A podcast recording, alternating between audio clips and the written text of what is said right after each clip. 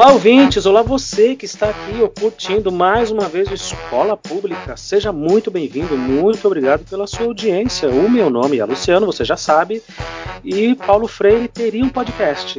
Hoje em dia, se ele estivesse vivo e ativo, teria um podcast. Estaria dando o troco na mesma moeda a todo mundo que o acusa. Olá, eu sou a professora Dani e fiquei surpresa em saber que existe um Brasil paralelo. Olá, eu sou o professor Felipe. Eu fiquei chocado ao ouvir o podcast do Brasil Paralelo. Sabia nem que existia o podcast. Nem eu.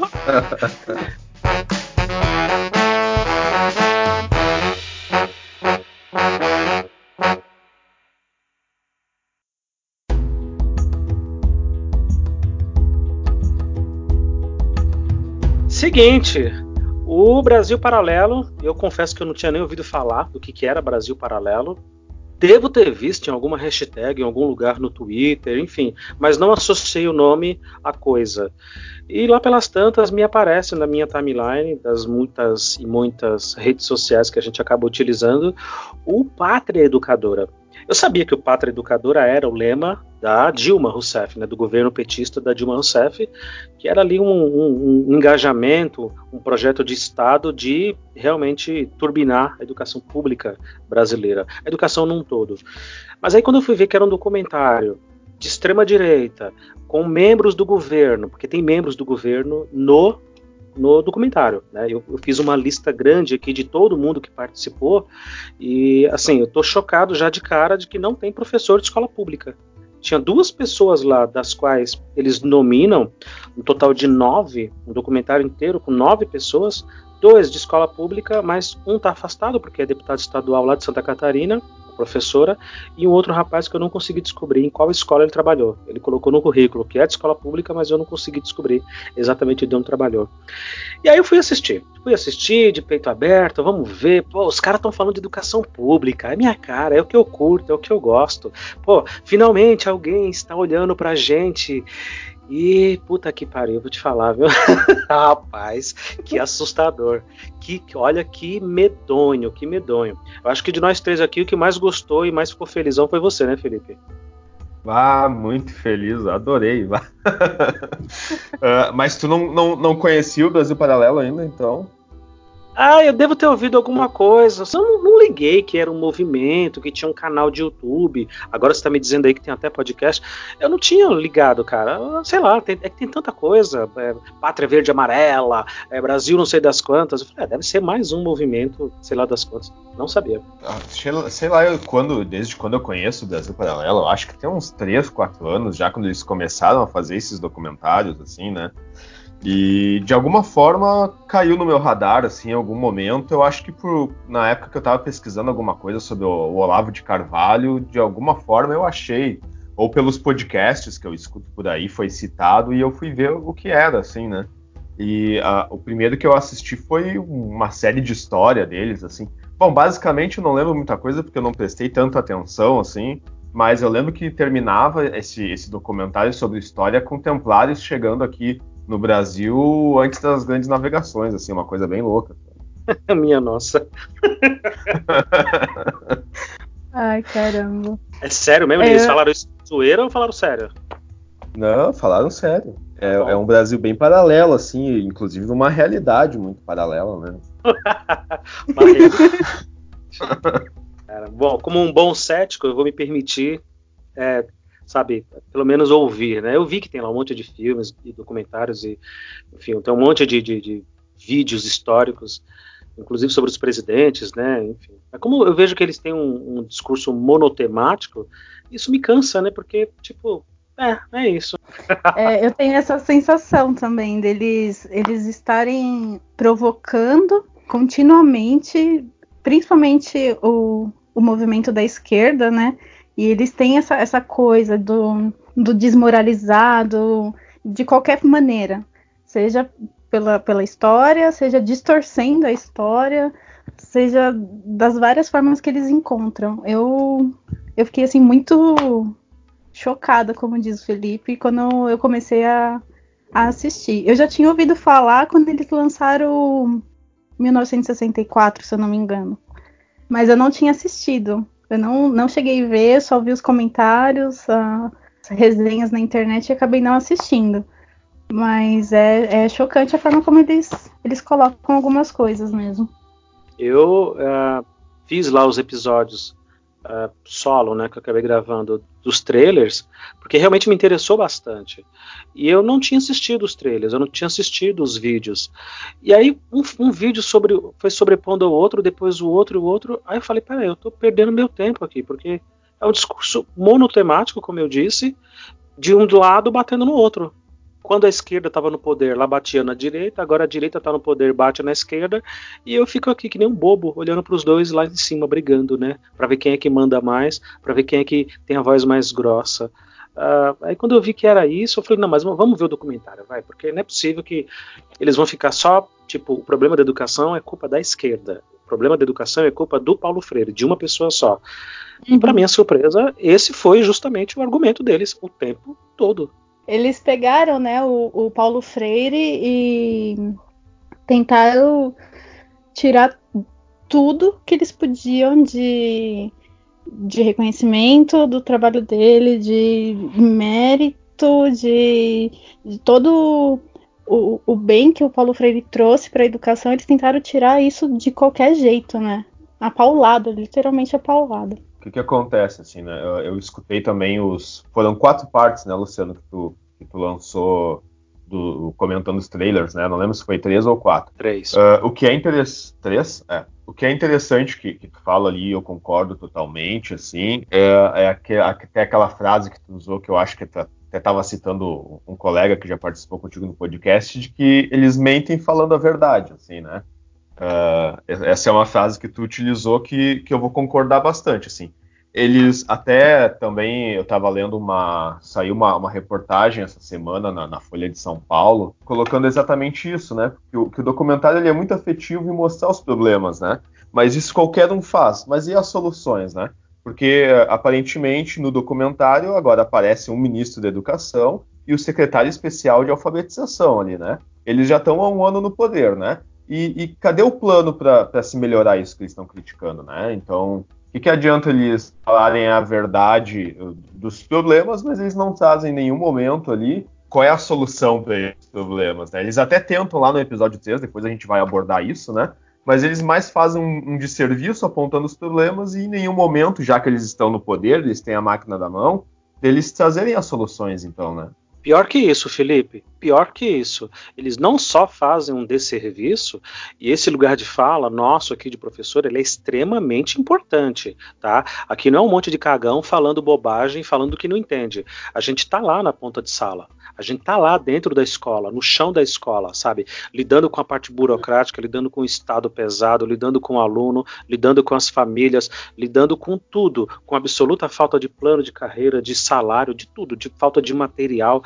Eu sei, para quem está nos ouvindo, tem escola que tem questões diferentes, tem níveis diferentes de dificuldades, mas no geral as escolas são muito carentes. Elas são muito carentes. Então eles fazem não apenas um desserviço, que já seria terrível, já seria gravíssimo. Eles eles cometem uma série de atrocidades ali quando eles ficam criando uma teoria da conspiração e todo o documentário ele é calcado nisso, com aquela música sombria de fundo, aquela imagem, sabe, aqueles tons em vermelho, preto e pastel. É tudo muito, parece um Breaking Bad, sabe? Quando você vai assistir e analisar, é tudo muito proposital. Tudo ali foi muito pensado e é muito bem feito, logicamente, por isso que eles gastaram os milhões que eles estão dizendo aí que gastaram. Então, além do desserviço, eles criam uma aura, uma, uma teoria da conspiração entre o episódio a parte 1 e 2, principalmente, de que, olha só, fomos tapeados, fomos enganados durante mais de 20 anos. Em algum momento eles apontam lá que a maior vergonha da esquerda e do PT é a aprovação continuada, é a aprovação automática. Não é verdade. A aprovação automática no Estado de São Paulo ela é bancada pelo PSDB, pela social-democracia, você vai dizer que o PSDB é de esquerda? Em hipótese nenhuma, sabe? Então, assim, são meias verdades, falsas verdades, para poder justificar o discurso deles. E eu me sinto, Felipe, Dani, muito à vontade para dizer isso, porque eu não sou filiado a partido, e mesmo que fosse, poderia falar, porque eu sou professor de escola pública, eu não sou filiado a sindicato, e mesmo que fosse, poderia falar, não teria problema nenhum. Assim, eu me sinto muito à vontade para bater em quem eu quiser, para criticar quem eu quiser e elogiar quem eu quiser, e apontar bons elementos, fazer bons apontamentos de governos petistas, PSDBistas e tantos outros governos aí ao longo da história. Então, além de um desserviço, eles criam toda uma teoria da conspiração para fazer parecer de que existe um inimigo maior. Por quê? Porque o inimigo, ó, ele tá à espreita, ele tá aqui a todo momento querendo catar a gente na esquina, hein? Cuidado. Quem é esse grande irmão? Quem é esse inimigo? É a esquerda, é o PT, é o PSOL, é o, é o Paulo Freire, blá blá blá. Gente, a complexidade da educação pública especialmente a educação básica, ela é tão grande, ela é tão gigantesca, que eu não me atreveria, juro, sendo professor, eu não me atreveria a fazer um documentário batendo num partido, numa ideologia, num patrono da educação, sabe, num velhinho lá, porque ele tinha lá, ele era comunista mesmo, ele era, sabe, ele, ele, era leitor de Marx, ele pregava lá um monte de coisa mesmo que eventualmente eu posso não discordar, mas eu como professor eu não me atreveria, eu não me atreveria, porque é, é, é seria muito arrogante da minha parte. Então, assim, essa é a parte assustadora.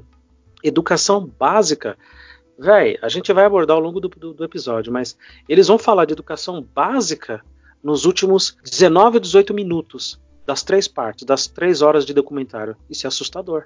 Ou seja, eles não estão realmente preocupados com a educação básica. Essa conspiração que o Luciano fala, é, eu acho que eles não, eles não estão trazendo nem dos últimos 20 anos. Eles tentaram colocar isso, pelo menos a, a impressão que eu tive, historicamente, desde lá dos primórdios da escola, de como ela foi é, pensada e, e, como ela foi organizada, e, e, de como o Estado quis tomar conta da, da educação, né?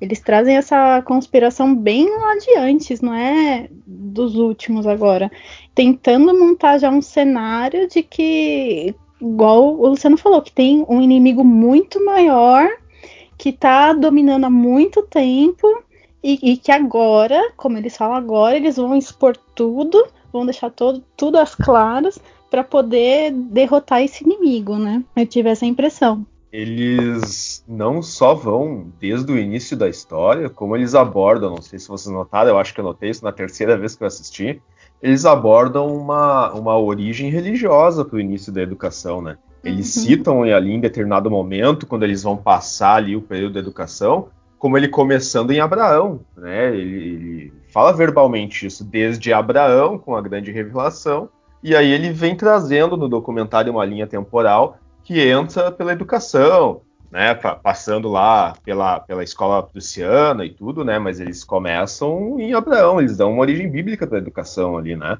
Isso já, é. já demonstra de, de, de onde vem né, essa, esse documentário, né? Qual, uh, quais são as organizações por trás do documentário e, e, qual é, digamos assim, a tese que eles estão querendo abordar. Né? Isso foi interessante mesmo. Eu mais uma vez tive que pausar, voltar para ver se foi isso mesmo que eu tinha entendido. É, eles queriam, eles também. tentaram fazer. É, eles tentaram fazer essa associação religiosa. Não, porque desde Abraão, os, nos ensinamentos, não, peraí, o que, que isso tem a ver com escola? Nós estamos discutindo a educação formal aqui, né? O Felipe comentou, né, que tem sido muito criticado também, pelo menos por algumas partes isentas, de que de fato eles estão apontando os problemas uh, e as soluções, né? Além do ministro da, da, Educação, tem também ali o presidente da Biblioteca Nacional, que é um dos caras que mais ah, bate, ah, mais bate ali. E assim, tá, beleza, vocês, e aí, mas o que, que vocês me propõem? Juro, eu, eu sou muito inocente às vezes, não é possível. Uh, eu fiquei pensando, não, eles vão apontar alguns defeitos e vão dizer, ó, deveríamos estar fazendo isso. O PT, o PSOL, o PSDB, o PC do B, o sei lá o que do B, fez isso aqui, mas deveríamos estar fazendo isso. Tal partido, tal governo fez isso e desmontou papapá. A questão dos livros da PNLD. Eles estão distribuindo milhões de livros e tem uma, ali uma panelinha que ganha dinheiro com esses livros e tal, mas deveríamos estar fazendo isso. Não, não, não tem, não tem contraponto. Pô, eu também sei fazer documentário assim. Eu também sei fazer. Aliás, eu sei fazer até podcast, assim, para falar mal das coisas e apontar os, os, os, problemas. Ah, mas daí eles vão eles disseram que vão dizer para ti que o Democratia e Vertigem fez isso e, e, foi indicado até o Oscar, né? Tomado um partido ou, um lado da história e tudo, né? Quando você tem integrantes do atual governo participando do documentário e dizendo: ó, oh, isso aqui é militância, isso aqui é ideologia, isso aqui é não sei o quê. Então você automaticamente associa, ou, ou é burrice minha, eu estou sendo um maluco aqui, você automaticamente associa de que esse documentário é pró-governo. Sim, com, com toda certeza, né?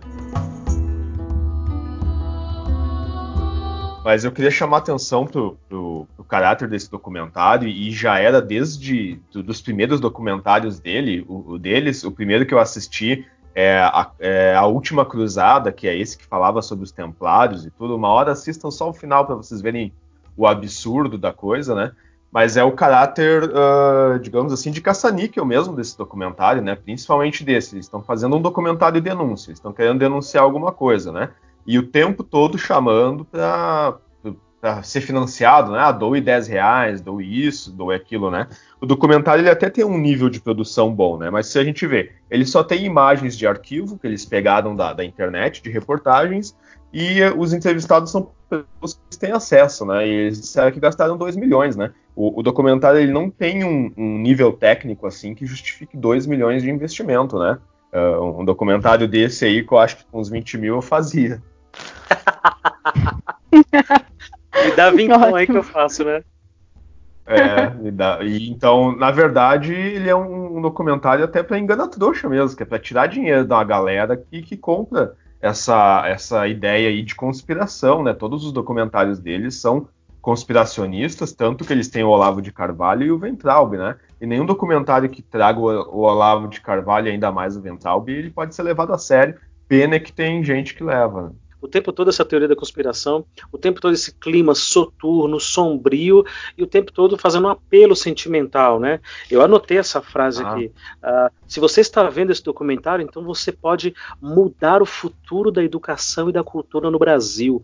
Eu até coloquei aqui entre parênteses, pretencioso, né? Porque eu estou assistindo um documentário Bastante. deles Sou eu, então, capaz de mudar a educação e a cultura do Brasil. Ou seja, dando aquela coisa crítica que o, o cara da, da, no, no, documentário ele fala, não, porque agora a, a, pessoa é inteligente só porque é crítico. E, pô, então quer dizer que porque eu assisti o documentário e posso ser empoderado e vou ajudar o futuro da educação e da cultura, não é também uma, uma questão crítica?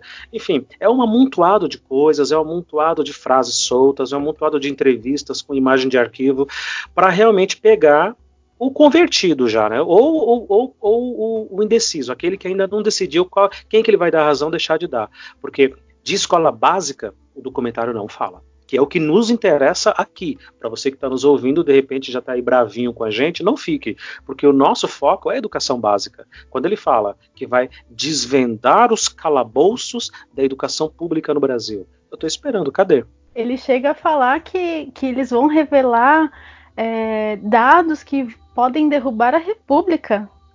Assim, eu, eu fiquei esperando, falei, cadê os dados para derrubar a República? Cadê os dados para derrubar a República? Eu fiquei nessa tensão, sabe? Eu falei, nossa, o que, que eles têm de tão tenebroso para derrubar uma república? E, e tô esperando ainda, na verdade, né? Acabou o documentário e você está esperando ainda. É, eu tô esperando ainda. E fora outras coisas que eu não, eu não sei vocês, se vocês se sentirem incomodados com isso, mas eu fiquei bastante é deles pegarem várias falas, vários trechos de livros, de publicações e soltarem assim aleatoriamente, sabe, sem até os próprios dados no final, no, na terceira parte, os dados da, do PISA, os dados da, das provas externas, assim, eles só jogam o dado na, na tela e você não consegue nem, nem ver a legenda direita, eles não explicam o que é aquilo, só fala que o Brasil tá mal, que o Brasil tá mal, que o Brasil tá mal, totalmente descontextualizado. Então, quem tá levando isso a sério? Me perguntei várias vezes, alguém tá levando isso aqui a sério? É, é verdade isso? E assim, olha, está indo mal, está indo mal, está aqui o gráfico, está aqui o número, está aqui não sei o quê, e é a culpa do Paulo Freire. Estamos mal, hum. somos dos últimos, estamos ali do lado da Colômbia, somos os piores da América Latina, e a culpa é do Paulo Freire. Não, pera aí, porra, não me chama de burro, não, não, a coisa não é tão simples assim.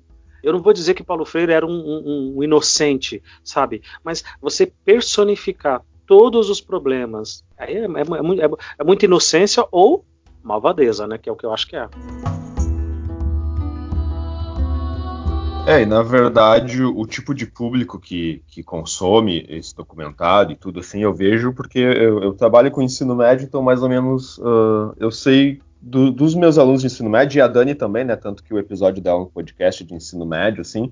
Infelizmente, nós temos muitos alunos que compram essa ideia, que assistem esses documentários do Brasil Paralelo. Eu já troquei algumas ideias com alguns, assim, às vezes, sobre eles. Ah, isso, tu viu lá o Brasil Paralelo, o que, que tu acha e tal?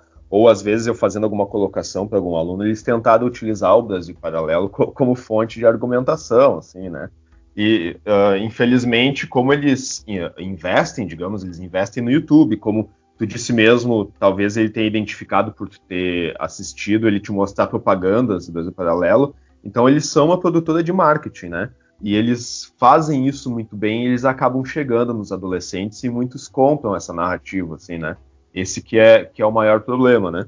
O que eu queria uh, colocar assim também, Luciano, que tu já colocou em vários podcasts, é que eu acho que está na hora, assim, no Brasil, principalmente quem quer falar sobre educação, assim, que é, que é realmente de união, da gente parar de discutir dentro da educação se é corrente de esquerda, se é corrente de direita, né? Uh, tu mesmo no teu podcast já citou várias vezes de escola que não tem merenda, né? Então não importa a, a, qual é a, a, teoria de corrente de esquerda aplicada dentro da escola, ou teoria de corrente de direita, se não tiver merenda e o, o aluno não tiver bem vestido e não tiver uh, lápis e caderno e os pais presentes na escola, que essa é uma bandeira que levanta bastante no podcast, não importa qual é a, a corrente ou, ou qual é a, digamos, que o método que vai se aplicar dentro da escola, né? Uh, se a escola não tiver uma estrutura básica.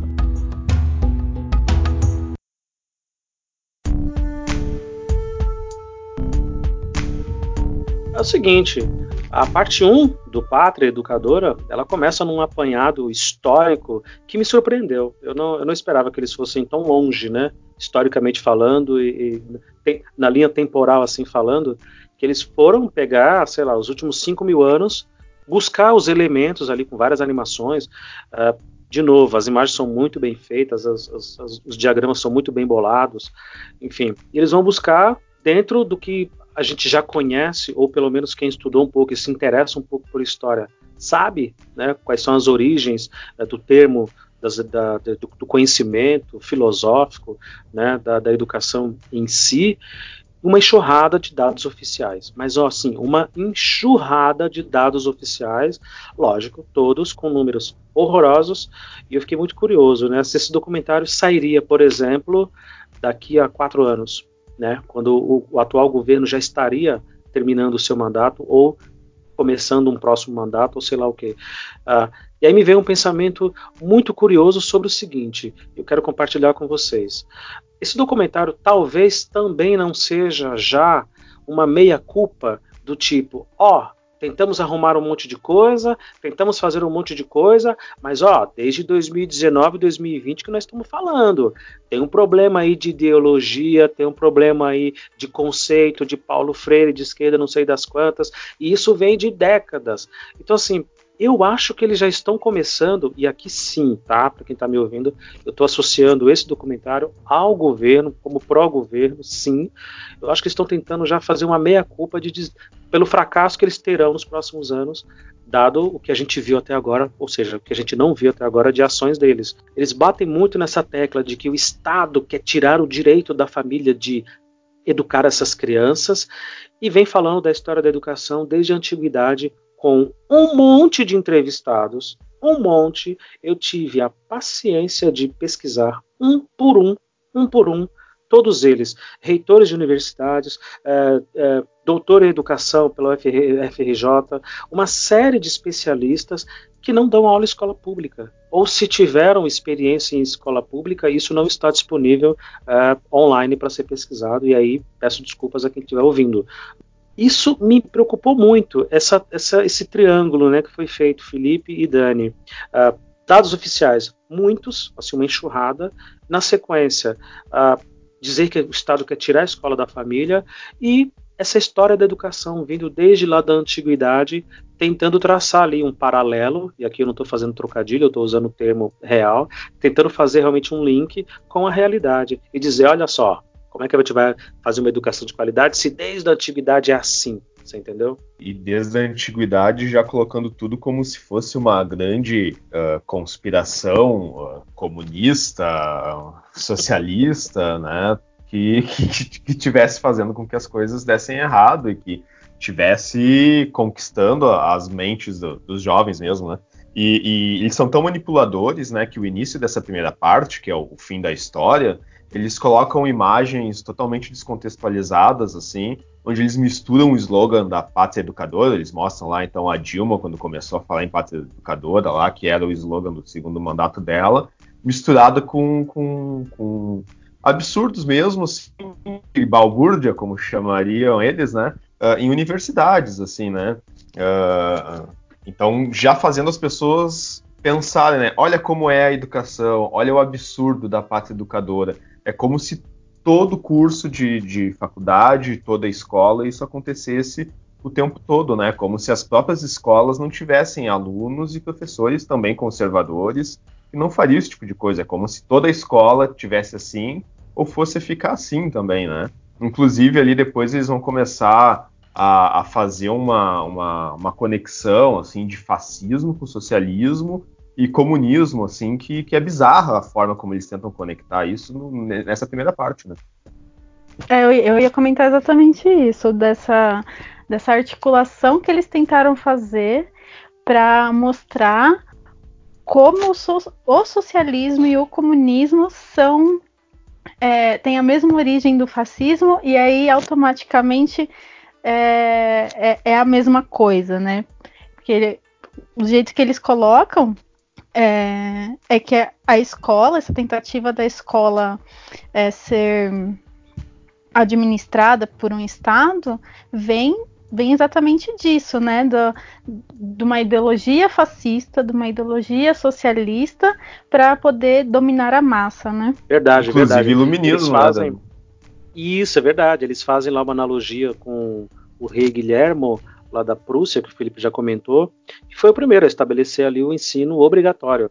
E aí fazem todo um paralelo com o século XVI, Galileu, Newton, Copérnico, questionam inclusive a questão da uh, Revolução Francesa de 1789, uh, assim, e é, e é, uma revolução realmente altamente questionável, e aqui na escola pública a gente questiona tudo, né, absolutamente tudo, a gente não passa pano para ninguém, mas eles começam a questionar e a fuçar tudo na história trazendo para aquilo que lhes interessa, ou seja, dizer que o grande mal da humanidade é a esquerda, o pensamento. Até que finalmente eles chegam em Marx, né, e vão contar a história do Marx. Aí, olha, eu vou falar para vocês, quando chegou na hora de falar de Karl Marx, o meu cérebro desligou. Eu falei, ok, eu vou assistir, gravar. É, eu, preciso, eu, vou assistir porque eu preciso gravar com meus amigos, eu quero fazer um conteúdo bacana para o podcast, mas aí o meu cérebro desligou, porque eu falei, ah, não, não é sério, isso aqui não é sério. E sabe? A gente já tá tão é, cansado desse papo, né? É, porque você critica que a esquerda doutrina, você critica que não sei quem tem ideologia, e aí você vai fazer exatamente o mesmo, só que na outra ponta, do outro lado. Só mudou a cor da camisa, a cor da bandeira. Ai, não, cara, não me chama de idiota, não, porque eu fico ofendido. O que acontece ali também, né? Eles tentam fazer assim, ó, existem movimentos, uh, digamos que antifascistas, uh, que esses movimentos existem por causa da educação. Inclusive, eles mostram aqueles movimentos de torcida, Inter antifascista, uh, sei lá, Corinthians antifascista, né? Eles fazendo uma conexão de que isso vem de dentro das escolas, vem de dentro das universidades, e que são os professores que colocam os alunos nessa, assim, né? Uh, e como tu, tu, mesmo coloca, assim, né, Luciano, que eu já citei antes dessa questão deles uh, mentirem falando a verdade, né? O que, que acontece? Uh, que nem tu mesmo citou ali, a Revolução Francesa ela tem muitas coisas questionáveis, assim, porque todo movimento humano, tudo dentro da história humana, ele não tem só dois lados, né? Inclusive, um dos episódios que tu fez falando sobre o, o, os trailers começou dizendo isso, né? O problema é que não é uma moeda, né? Não existem só dois uhum. lados, né? Tem todo, um, tem todo um espectro dentro da história, tem todo um espectro dentro da política, só que eles insistem em explorar, assim, né, como se fosse realmente uma moeda, ou é isso ou é aquilo. Não, né? Todo movimento, seja a Revolução Francesa, seja o socialismo, uh, ele tem os pontos positivos, os pontos negativos. O difícil é balancear o que, que é melhor, o que, que é pior dentro disso, né? E, mas eles, eles insistem em fazer isso, em colocar um lado, em polarizar, e eles ganham dinheiro fazendo isso, né? Essa é a intenção do documentário, né? essa coisa da, da moeda, né? Eu, eu, percebi bastante porque eles pegam as, igual eu falei, as falas descontextualizadas, que nem ah, Mussolini foi elogiado por Mussolini acabou aceitando. Olha, vejam como uh, o fascismo está inserido nessa ideologia, nessa como que o fascismo está sendo posto na, na fala dessas dessas doutrinas marxistas e tudo mais. Felipe falou do, do termo fascista, né? eles bateram muito nessa tecla logo no comecinho, discutindo a palavra em si, né, fascista. E ficou muito evidente ali que o, o interesse deles era desmerecer realmente quem usa o termo ah, fascistas não passarão, o termos antifascista e tal. E aí eles, com aquele risinho no canto de boca, né, dizendo, olha só, eles nem sabem o que significa o termo fascista. Eles são tão ignorantes, né? E aí lá vai trazer imagens de Hitler, de Mussolini, de um monte de gente e associar tudo isso a um partido, associar tudo isso a uma ideia de, de, de esquerda política, até chegar finalmente em 1963. Isso para mim foi muito, muito, muito preocupante também, quando eles associam o governo Jango, que temos lá todas as críticas e as ideias malucas que ele tinha e as coisas boas também que ele propunha dentro daquele contexto, né? O professor Eder não só me disse essa frase boa de que o governo mente falando a verdade, ele mente pegando dados reais. Ele pega dados reais, ele pega estatísticas, números, e aí a partir disso ele mente. Ele fala: Ó, oh, a culpa é do PT, a culpa é da esquerda. O professor Eder me ensinou também a questão do anacronismo, que não é certo, historicamente, julgar uma época pela outra. Ah, o que aconteceu lá em 63, 64, o que aconteceu na crucificação de Cristo, na época de Platão, aconteceu. E a gente tem que estudar aquilo aos olhos daquele tempo. Ah, veja, por volta de 62, 63, quando o Jango assumiu para presidente da República, o Paulo Freire estava na cola. Né, junto com todos os militares. E tem lá uma imagem icônica ali do Paulo Freire, já no Pernambuco, depois da, da, das 40 horas revolucionárias que ele alfabetizou lá os boias frias e enfim isso realmente é um trabalho muito bacana muito comovente é, de alfabetização é, que para mim é super libertador né para que, que você vai alfabetizar um boia fria um camponês se você não quer que ele seja livre né é, e aí eles fazem essa associação de que ó o Ministério da Educação foi ali, ó, em 62, 63, com o governo Jango, quando a bagunça toda começou. E aí uma frase assustadora que eles dizem: quando os militares cuidaram do poder do Brasil, não é que eles tomaram ou que deram um golpe, eles cuidaram do poder do Brasil. Aí se o meu cérebro já estava desligado, ele desligou mais ainda. Mas eu não consegui. É, ficou muito evidente de que assim, tudo o que a ditadura odiava, eles também odeiam. Tudo que a ditadura não gostava, eles também não gostam. Tudo que a ditadura não queria, o Brasil Paralelo e esse documentário do Pátria Educadora também não querem. Isso ficou muito evidente. Inclusive, Aí voltando para o começo da parte 1, quando eles vão discutir a etimologia da palavra, o termo, né, o que significa fascismo, o que não significa, questionando inclusive a, a, a, inteligência das pessoas e dizendo, ah, eles carregam cartazes, fascismo não, fascismo não. Eles não sabem o que é fascismo. Quer dizer, uma discussão realmente rasa. Mas assim, e a educação básica, porra? Educação básica. E o sexto ano, oitavo ano, o nono, ensino médio, sabe? A escola do Felipe, para quem nos ouve, é toda ensino médio, né? Especializada nisso, que para mim é o ideal, né? Você ter uma escola uh, totalmente formatada para aquilo, preparada para aquilo, com um grupo de professores. Cadê os questionamentos? Cadê a discussão para isso, para a escola básica? Me ajuda, me ajuda. Não me vem com esse, não vem discutir o que significa fascista com a imagem de Mussolini levando para Jango, para Paulo Freire. Nossa, é uma salada de informações.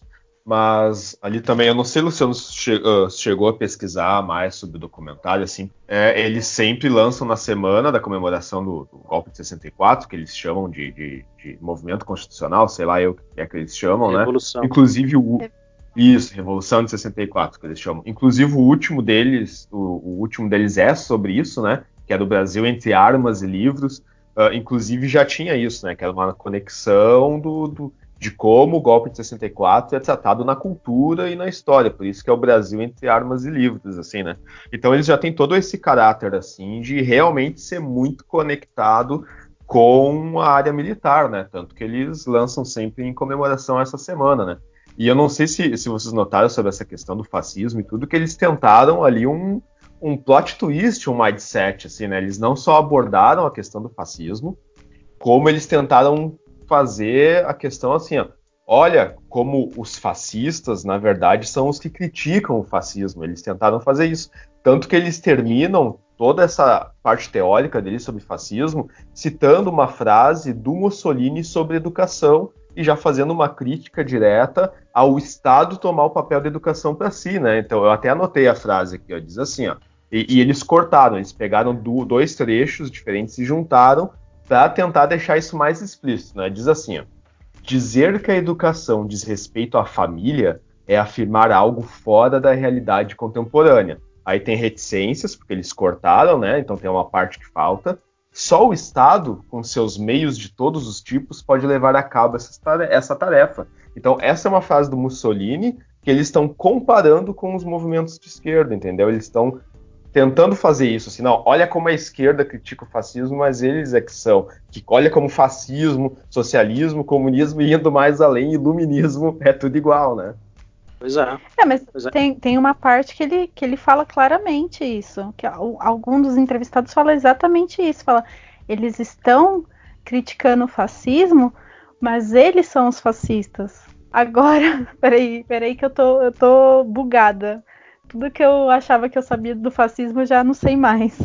Porque eu fiquei, eu fiquei como assim? É, é, assim, é tão insustentável, mas é tão insustentável essa salada de argumentos. E é uma guerra de narrativa, tá? Claramente aqui eles estão brigando para ver quem vai ficar com a última palavra. Quem é que vai dizer a última verdade, né? É tão maluco que lá pelas tantas alguém diz: tudo que o governo e o Estado quer que você pense, você vai pensar. Aí eu pensei, uhum. pô, mas é muito irônico ouvir isso de um documentário pró-governo. é muito irônico. Você Sim. que faz parte do governo tá me dizendo isso também, pô.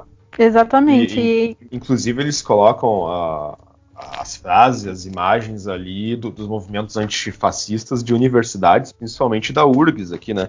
Que eu acho que foi em 2016, ali, próximo ao impeachment da Dilma, realmente teve um movimento muito grande na URGS ali de movimentos antifascistas, de professores e alunos, né? Então eles utilizam isso tudo para reforçar a tese deles, né? Nessa discussão boboca de é, questionar o termo fascista. Não, eles não sabem o que significa fascismo. Ah, eles são tão bobos, são tão analfabetos. Eles começaram a questionar o termo tijolo tijolo, uhum. porque uhum. o Paulo Freire dividia em sílabas, tijololo, que você não podia só fazer o TI, TO, TU, T, sabe, tá, teti, totu. Não, esse termo não serve, você tem que pegar o tijolo e colocar num contexto. Nossa, mas que discussão mais maluca, gente. E boboca, boboca sobre É que na verdade o, o, o X da, da, questão nesse caso, que fica evidente lá no final da, da terceira parte, é que eles estão tentando vender um terceiro método, né? Porque depois eles vão mostrar lá o secretário de alfabetização, e o secretário de alfabetização ele tem um projeto sobre alfabetização, e inclusive ele, ele vende esse projeto, ele uh, vendeu de certa forma esse projeto para o governo, né? Que eles vão começar a questionar lá o método fônico de alfabetização e o método global, né? Que o Paulo Freire pregava um método que seria mais próximo ao global, que vem lá do, do estruturalismo e tudo, e eles já defendem o método fônico, né? A terceira parte, o final dela, é todo defendendo esse método fônico. Somente numa hora e 22, olha só, a terceira parte tem 1 e 37. Somente em 1 hora e 22 é que eles começam a falar de letramento e da BNCC. Aí eu falo, opa, agora está discutindo uma coisa que me interessa, BNCC, letramento, as bases realmente ali da educação, que é o que forma. Mas todo o resto, ouvinte, você que está nos acompanhando e não assistiu, está aí pensando, assisto, não assisto, não perca o seu tempo, porque eles vão discutir apenas esquerda, esquerda, esquerda. E quando falo de educação, é de uma educação superior, das universidades públicas, porque da educação básica eles falam muito pouco. Pelas minhas contas aqui, 1h22, 1h37, 15 minutos, é o máximo que eles falam. É, inclusive eles utilizam um método assim que eu é mais canalha ainda, que é de misturar, né? Eles começam falando em alguns momentos sobre algo que é referenciado à educação básica, então tem um momento ali que eles vão citar um fato da sétima série. Demora muito dali a dois, três minutos, eles já estão puxando lá para a universidade, assim, sabe? como se fosse a mesma coisa, se, como se aquele livro específico fosse para o ensino fundamental, como se muitas das coisas que eles mostram como absurdo já tivessem sendo aplicadas no ensino fundamental. Inclusive, eles misturam imagens, assim, de crianças lendo um livro, daqui a pouco já são adolescentes, daqui a pouco já é na universidade, né? Então, eles fazem uma mistura de, de anos de ensino ali, como se um método que é lá da universidade ou do ensino médio fosse aplicado para o ensino fundamental, né? Um outro exemplo dessa mistureba que eles fazem de informações, e para quem é leigo e não é da área, mas está indignado e fala, pô, realmente, esse país não vai para frente, e aí cai de paraquedas e assiste um documentário desses e acha que é uma verdade absoluta, um exemplo claro disso é quando eles começam a falar da quantidade de recursos. Uh, e é, é, uma verdade, mais uma vez, uma verdade servindo para um monte de mentiras.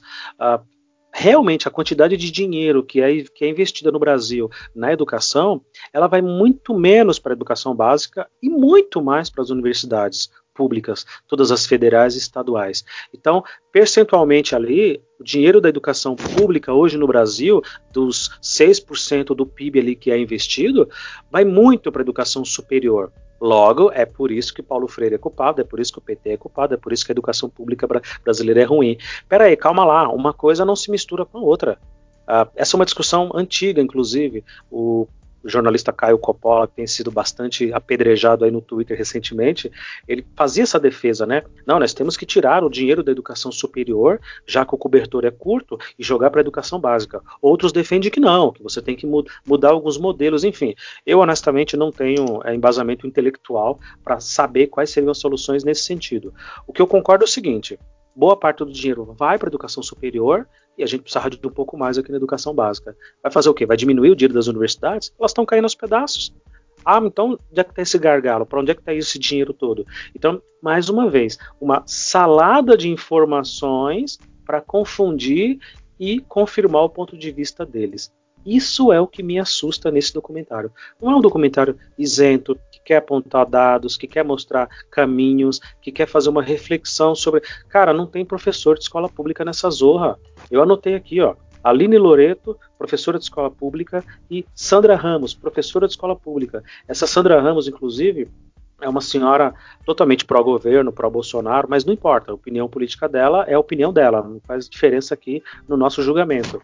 Mas é, são as duas únicas professoras que eu realmente consegui confirmar que são professoras de escola pública. E aí a minha birra, né? Eu acho que isso que nós estamos fazendo aqui é muito importante. Muito importante. Porque é dar o lugar de fala para quem merece. Vem cá, estão falando aí da educação, dos investimentos. Você que é de escola pública, o que, que, você acha? Bom, eu penso que é isso, isso, isso. Eu acho que é isso, isso, isso. Não fazer essa salada de números e essa salada de. Porra, os caras foram na antiguidade. Os caras foram na antiguidade para justificar que Paulo Freire é o vilão. E outra coisa que eu, que eu percebi também, quando eles começam a falar dessa questão da, das universidades e, de, e do porquê que, a, que esse dinheiro vai mais para o ensino superior, eles não citam de forma nenhuma os planos nacionais de ensino e educação, que tem lá todos os, o, os objetivos, né? E, e, dentre eles tem de melhorar o acesso a, ao ensino superior.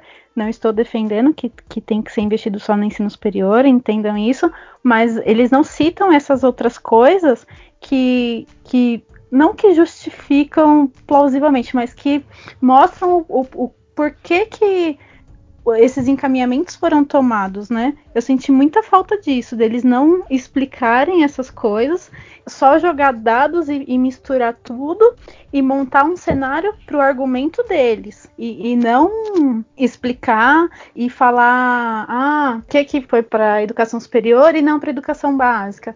É, e, e, nem tudo que é colocado no, no, no, documentário quer dizer que a gente discorda de todos os argumentos, por exemplo, né? Mas o problema é a forma como esses argumentos são apresentados, né? Por exemplo, agora o Luciano citou dessa questão do investimento. Onde é que a gente investe mais? Na educação, uh, na educação superior ou vamos investir na educação básica, né? Eu também sou favorável ao documento, ao, ao documento não, ao argumento de que se tem de investir mais na educação básica, né? E, e não que tem que ser mais dinheiro do que vai para a educação superior, mas é que uh, se está se formando muita gente na educação superior e, e, e essas pessoas não são, não são, absorvidas pelo mercado de trabalho, está de alguma forma se investindo no, no, no, local errado.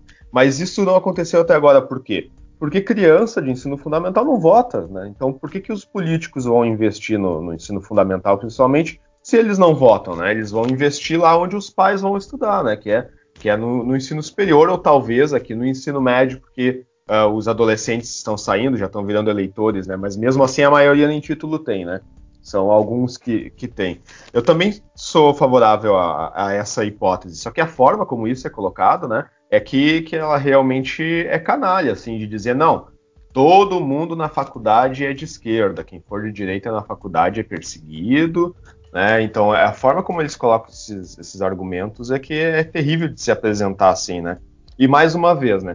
Se eles estão defendendo a hipótese de que vai muito dinheiro para educação superior e não para educação básica, cadê o projeto deles para reverter isso? Cadê o projeto do governo Bolsonaro para enviar para a Câmara de Deputados dizendo assim, não, agora os recursos do ensino superior que vão, sei lá, para o ProUni, alguma coisa assim, eles vão ser revertidos para a educação básica. Não existe esse projeto, né?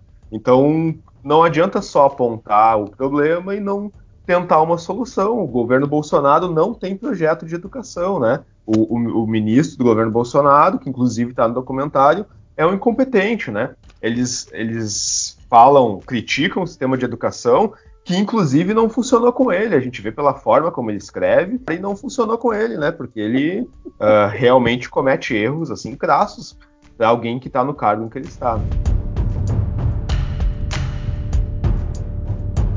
Uma das muitas informações que são jogadas ali é a questão do salário, né? Não, porque o professor de faculdade ganha tanto, de educação básica ganha tanto. Tá, então cadê o plano? Se a gente não consegue equiparar salários, se a gente não consegue melhorar de um dia para a noite, faz um plano de quatro anos, faz um plano de dez anos, mas me mostra alguma coisa.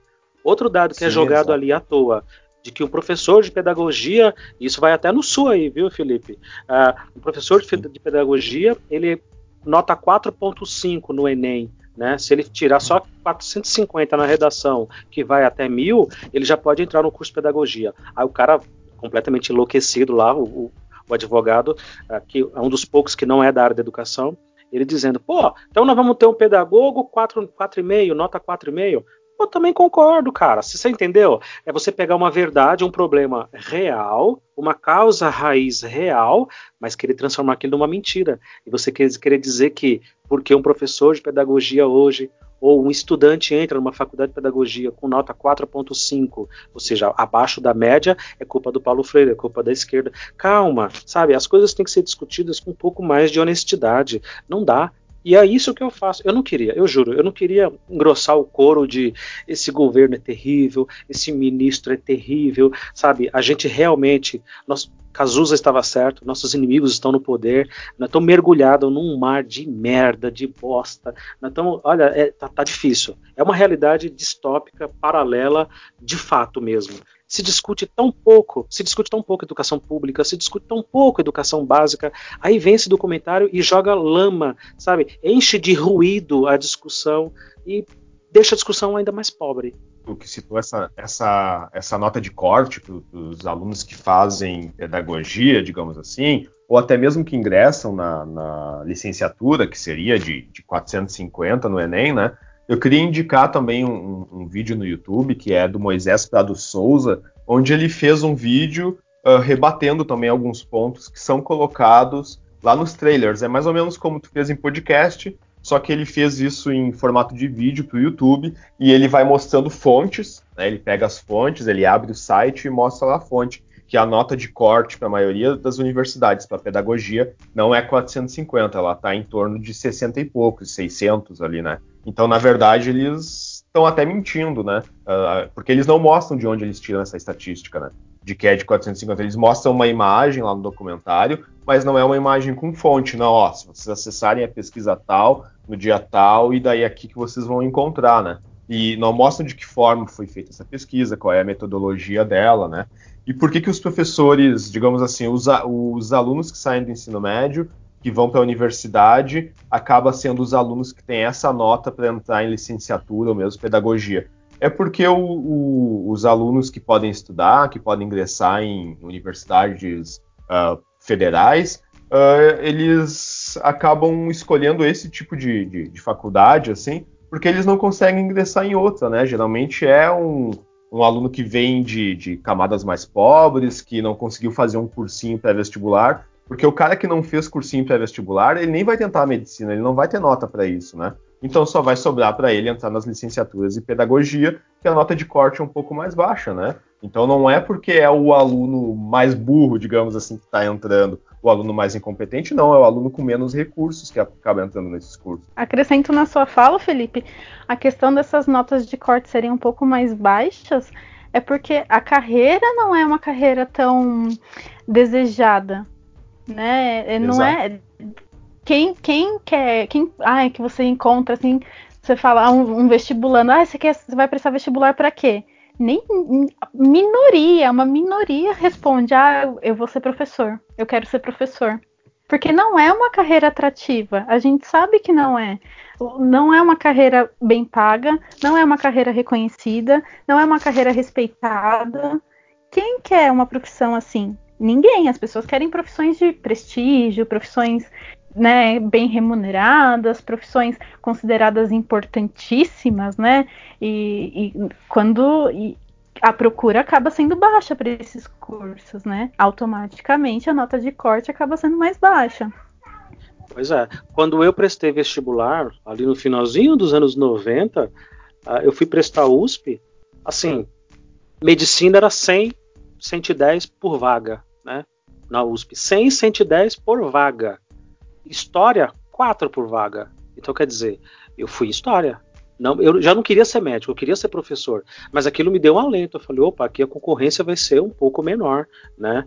Uh, outra, outra falácia deles, que eles pegam uma verdade, um dado oficial, uma, uma coisa que é incontestável, e transformam isso na mentira que eles querem transformar, na, né, na guerra de narrativa deles. É quando eles batem bastante na questão dos cursos de ciências sociais. Assim, Realmente, eu concordo que é um problema você começar uma turma de 50, 60 alunos e no final só 10 se formarem. Porque se a turma for formada, é obrigado a ir até o final pagando aquele professor, todos os professores, pagando todos os custos da universidade para manter aquela sala, seja com 10, seja com 60. Eu preferia também que 60 se formassem e não desistissem. Então é um, é um problema isso. Mas daí dizer que a falência da universidade pública é por causa dos cursos de ciências sociais que custam XYZ milhões por ano e que os alunos desistem e não tem ninguém lá. Pô, aí outra coisa, cara, é você pegar a verdade e manipular ela a seu favor. É muito desonesto isso, muito desonesto isso. E reitero, aqui você é o chato repetindo. E a educação básica? Que hora que vocês vão falar da porra da educação básica, que é o que me interessa? Não falam, não falam, porque nem eles entendem. Só no finalzinho da parte 1 ali, então, uh, é, é, muito interessante como eles fazem um, uma crítica uh, velada, eles não têm coragem de fazer ela muito explícita, assim, apesar de que eles martelam bastante a educação obrigatória, né? Ele é um documentário uh, de propaganda panfletária contra a educação obrigatória, né? Lá, tanto que lá no final da terceira parte eles vão defender o homeschooling, eles vão citar isso, né? Sobre educação em casa. Se vocês pesquisarem na, na, nas páginas dessas organizações agora de educação, eles estão falando sobre educação EAD. Olha como a educação, o homeschooling é importante nessa época de coronavírus e tudo. Então eles têm uma crítica muito forte à educação obrigatória, né? Não, assim, pior que isso, Felipe. Teve um tal lá de Francisco Solano, que é reitor do Mackenzie, que é uma das universidades mais caras aqui de São Paulo mais riquinha, sabe? Mais elite, impossível, impossível. Ele foi reitor pelo menos era essa a descrição que estava lá, ou reitor ou diretor, algum cargo muito importante à frente do, do, do Mackenzie, e falando, pô, tem que obrigar a pessoa a estudar? Como é que você coloca lá uma pessoa de 11, 12 anos para estudar?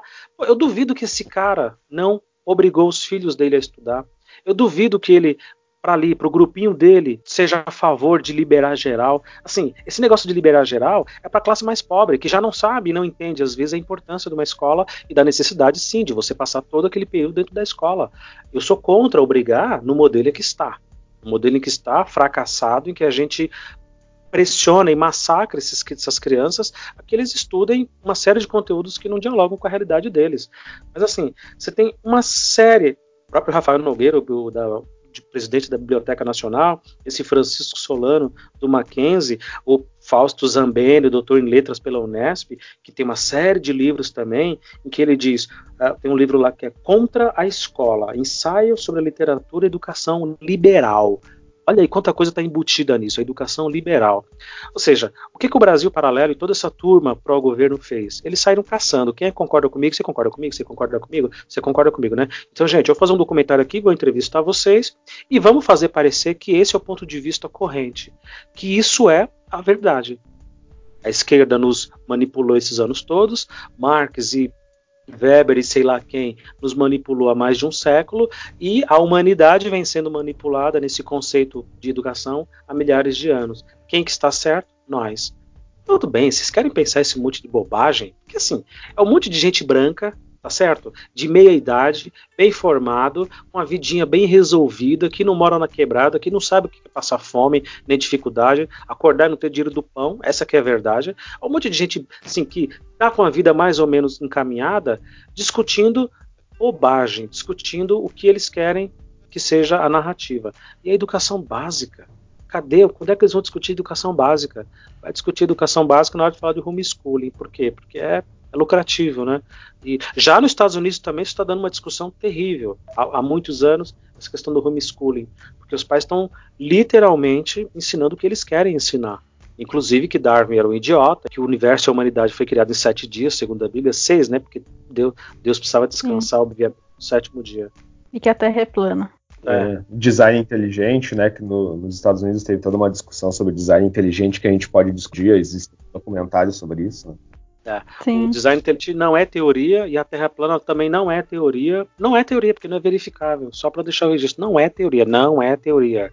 Não é. As pessoas Sim. acham que teoria é uma coisa, ah, mas é só uma teoria. Não, cara pálida. A gravidade, teoria da gravidade. Se joga de um prédio se você acha que a teoria é errada. Se joga, você vai ver que ela se cumpre direitinho. Simples assim. Uh, eu fiz uma incursão pelo podcast deles ontem Uh, e escutei dois episódios. Uh, num onde eles falavam se a democracia é realmente o melhor sistema político. E aí eles uh, defendem abertamente, assim, dizendo de por que em algum, quais são os tipos de democracia e por que ela não funciona em alguns casos, né? Então, o que é absurdo, assim. Eles dizem que no episódio do podcast eles não estão falando contra a democracia, mas eles dizem assim: ah, mas vão nos criticar só porque a gente está fazendo críticas à democracia, sabe? É, é sempre velado o que eles fazem, assim, é sempre eles tentando falar alguma coisa, mas tentando fazer parecer com que não, eles não estão indo contra aquilo, eles só estão fazendo uma crítica àquilo, dizendo que tem alguns problemas, né? E outro episódio que eu, que eu escutei também é onde eles falam sobre rap e sobre funk, né? E porque o rap e o funk são ritmos culturais criminosos, né? Que, que fazem uma apologia ao crime. E foi bem isso o, o que deu para perceber, assim, né? Não é o cara da quebrada discutindo isso, né? Cadê o cara lá da, que, que mora na favela, que mora na periferia, e de por que, que ele gosta de, de, de rap, por que ele gosta de funk, né? É exatamente isso que tu disse, né? São pessoas brancas com a vida bem resolvida ali, falando sobre algo que não tem nada a ver com o lugar de fala deles, não tem nada a ver com a vivência deles. Exatamente. Eu tenho a sensação que eles têm eles têm uma eu não sei se é uma raiva, uma angústia da, da educação, né? No caso, é, é o tema do, do documentário, da educação ser algo em que todos, que todos tenham esse direito, tenham direito à educação. Isso é um absurdo. Eu tive essa sensação deles passarem que isso é um absurdo. Imagina, por que, que todo mundo tem que ter acesso?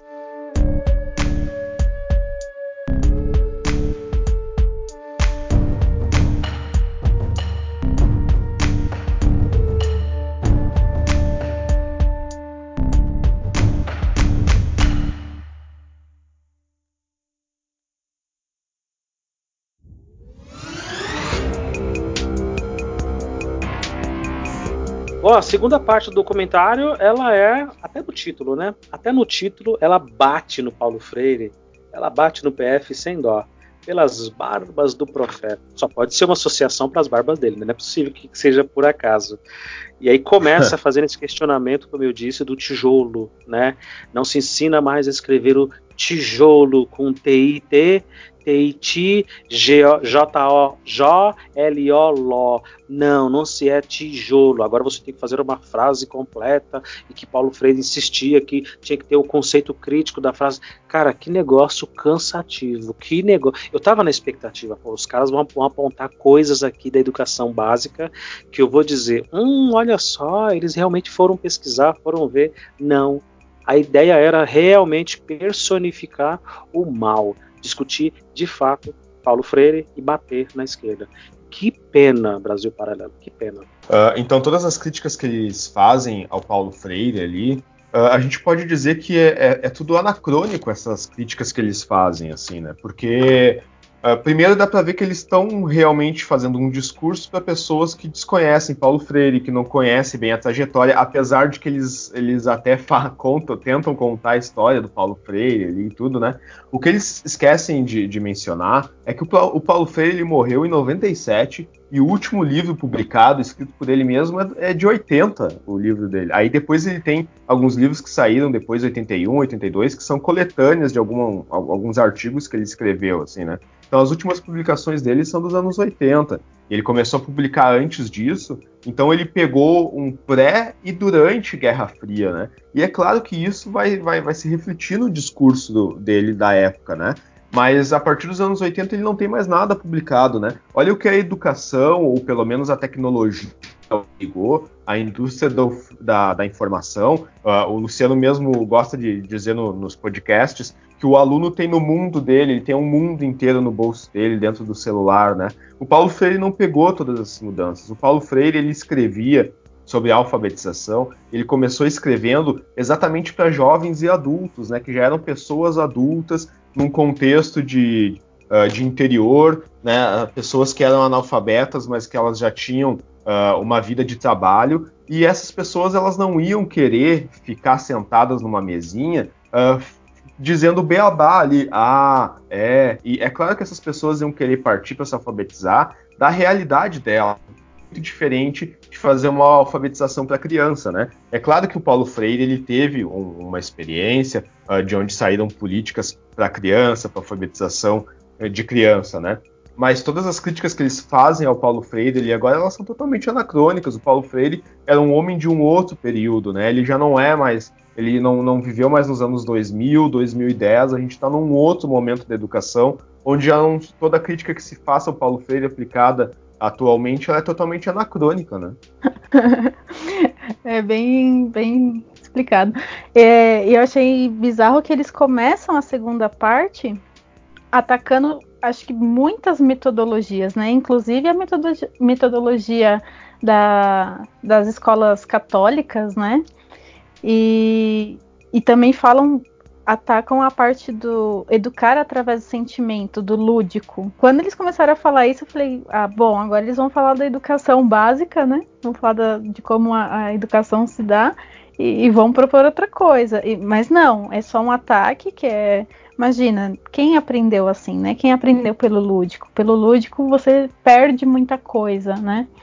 E, e tentam de qualquer forma associar isso ao Paulo Freire, a metodologia do Paulo Freire. E como o Felipe falou, Paulo Freire, quando ele desenvolveu, não, não foi para crianças. A princípio, não foi para os pequenos, foi para os grandes, né? Então, é, é uma tentativa é, ferrenha, assim, ao ataque, né? Vamos atacar de qualquer forma e, e a nossa verdade é, é, é a verdade absoluta, né? É como se todo professor, e aí eu vou falar aqui dos que eu conheço, de verdade soubesse o que Paulo Freire pensa. Assim, Paulo Freire é. ele é um desconhecido, inclusive para os próprios professores. E eu fiz essa enquete Sim. há algum tempo atrás. Aí, você sabe o que, que ele fala? Me cita um livro. Não sabem. Não sabem. Aí os criadores e os idealizadores do, do, do do documentário vão dizer: ah, mas os políticos e a classe política que é, é encarregada e que foi encarregada nos últimos 30 anos de fazer políticas de Estado de educação, ela era totalmente a favor do que Paulo Freire pensava. Eu não discordo, sabe? Tanto que o próprio Paulo Freire foi secretário de educação, né? Uh, depois foi substituído pelo Cortella na sequência. Mas assim, dizer que o fracasso todo depende disso, foi diretamente disso, meu amigo, se esse é o, o, segredo de um milhão de dólares, então bora mudar isso aí. Mas muda assim, ó, de um dia para noite, numa canetada. Gente, a partir de agora, o, o patrono vai ser um, um, jesuíta, sei lá das quantas, e o método vai ser esse. Ou então faz lá um projeto, ó. Vamos escolher aqui 50 escolas no Brasil para mudar o método de alfabetização. E vamos comparar cientificamente esses dados. Daqui a um ano, daqui a dois, daqui a três, daqui a quatro, se realmente vale a pena. Poxa, quem de vocês já tem oportunidade, Felipe e Dani, e quem estiver me ouvindo, de frequentar uma escola básica com olhar de professor, tá? Escola básica que eu estou falando agora já não é mais o ensino fundamental, estou falando do ensino infantil, lá quando eles estão sendo literalmente alfabetizados. Assim, é um crime, cara, é um crime que se faz com aquelas professorinhas. Elas têm que lidar com umas salas superlotadas. A Ludmilla, que gravou com a gente aqui lá de Minas Gerais, bate muito nessa tecla de que, apesar da escola dela ter bastante estrutura e ter poucos alunos por sala, mas quando tem um aluno com necessidades especiais, com uma, uma, com uma deficiência mental, intelectual, cognitiva, quer dizer, a, a atenção tem que ser redobrada, é impossível, é impossível você dar conta de 30 pequenininhos, alfabetizá-los, verificar o conhecimento deles, dar uma recuperação paralela ali para que eles consigam alcançar o conteúdo. Assim, esse é que seria, ao contrário do que foi dito, né? O ovo da serpente está na educação, foi uma das frases que eles disseram lá. O ovo da serpente está na CAPES, porque é ela que financia todas lá as bolsas de mestrado e doutorado e esquerdistas. Assim, Tá ok, eu não vou negar eu não vou discordar. Aliás, de verdade, nem me interessa, tá? Mas eu não vou discordar desses, desses dados, dessas informações que estão me trazendo. Mas o que é que a gente vai fazer lá, na ponta? Eu trabalhei alguns anos atrás numa escola do estado de São Paulo, coisa rara, tá? É, que tinha todos os períodos. Ela tinha do primeiro ao quinto ano, do sexto ao nono, tinha ensino médio então, assim, era uma escola gigante que tinha tudo misturado. E eu tinha a maior curiosidade de ir lá e trocar uma ideia com as professoras. Velho, elas estavam sempre descabeladas, num nível de estresse, de dar dó, porque assim, é muito caos. As famílias, para variar, não ajudavam, né? Lá mandava os filhos doentes para a escola, com febre, sabe? É, com, às vezes com fralda cheia. Enfim, é uma, é uma situação realmente caótica. E é aí que a gente precisava mudar. Paulo Freire não era bom. Tá bom, beleza, não me, não me importo. Não me importo. Ah, o, o, Lula tem que ficar preso. Não me importo. Não me importo. Ah, o Fernando Henrique era um babaca. Não me importo. Tô um pouco me lixando pro Fernando Henrique. Mas o que, que vocês vão fazer hoje para a escola? Vocês aí, ó, que tem a caneta na mão, que tem o poder. Qual é o plano que vocês vão oferecer? Nenhum. Nenhum. Vai ficar ironizando Paulo Freire, como muito bem disse aqui o Felipe que morreu há 23 anos atrás, para quem nos ouve no momento dessa gravação, nós estamos em 2020, que escreveu um livro há 40 anos atrás, e que tem um monte de gente aí que paga pau para ele, baba o ovo dele, mas ok, estou me lixando para isso também. Eu quero saber hoje, na prática, qual a estrutura que o Estado vai oferecer para as escolas trabalharem, né? Qual é o plano de carreira que você vai oferecer para que essas pedagogas, essas professorinhas do Fundi 1, do Fundamental 1, para a escola, para que elas realmente trabalhem e se dediquem a um único emprego, a uma única escola. Cara, essa é a minha obsessão, essa é a minha, sabe, angústia. Não ficar discutindo Paulo Freire, dizer que o ovo da serpente é isso e aquilo. Imagina.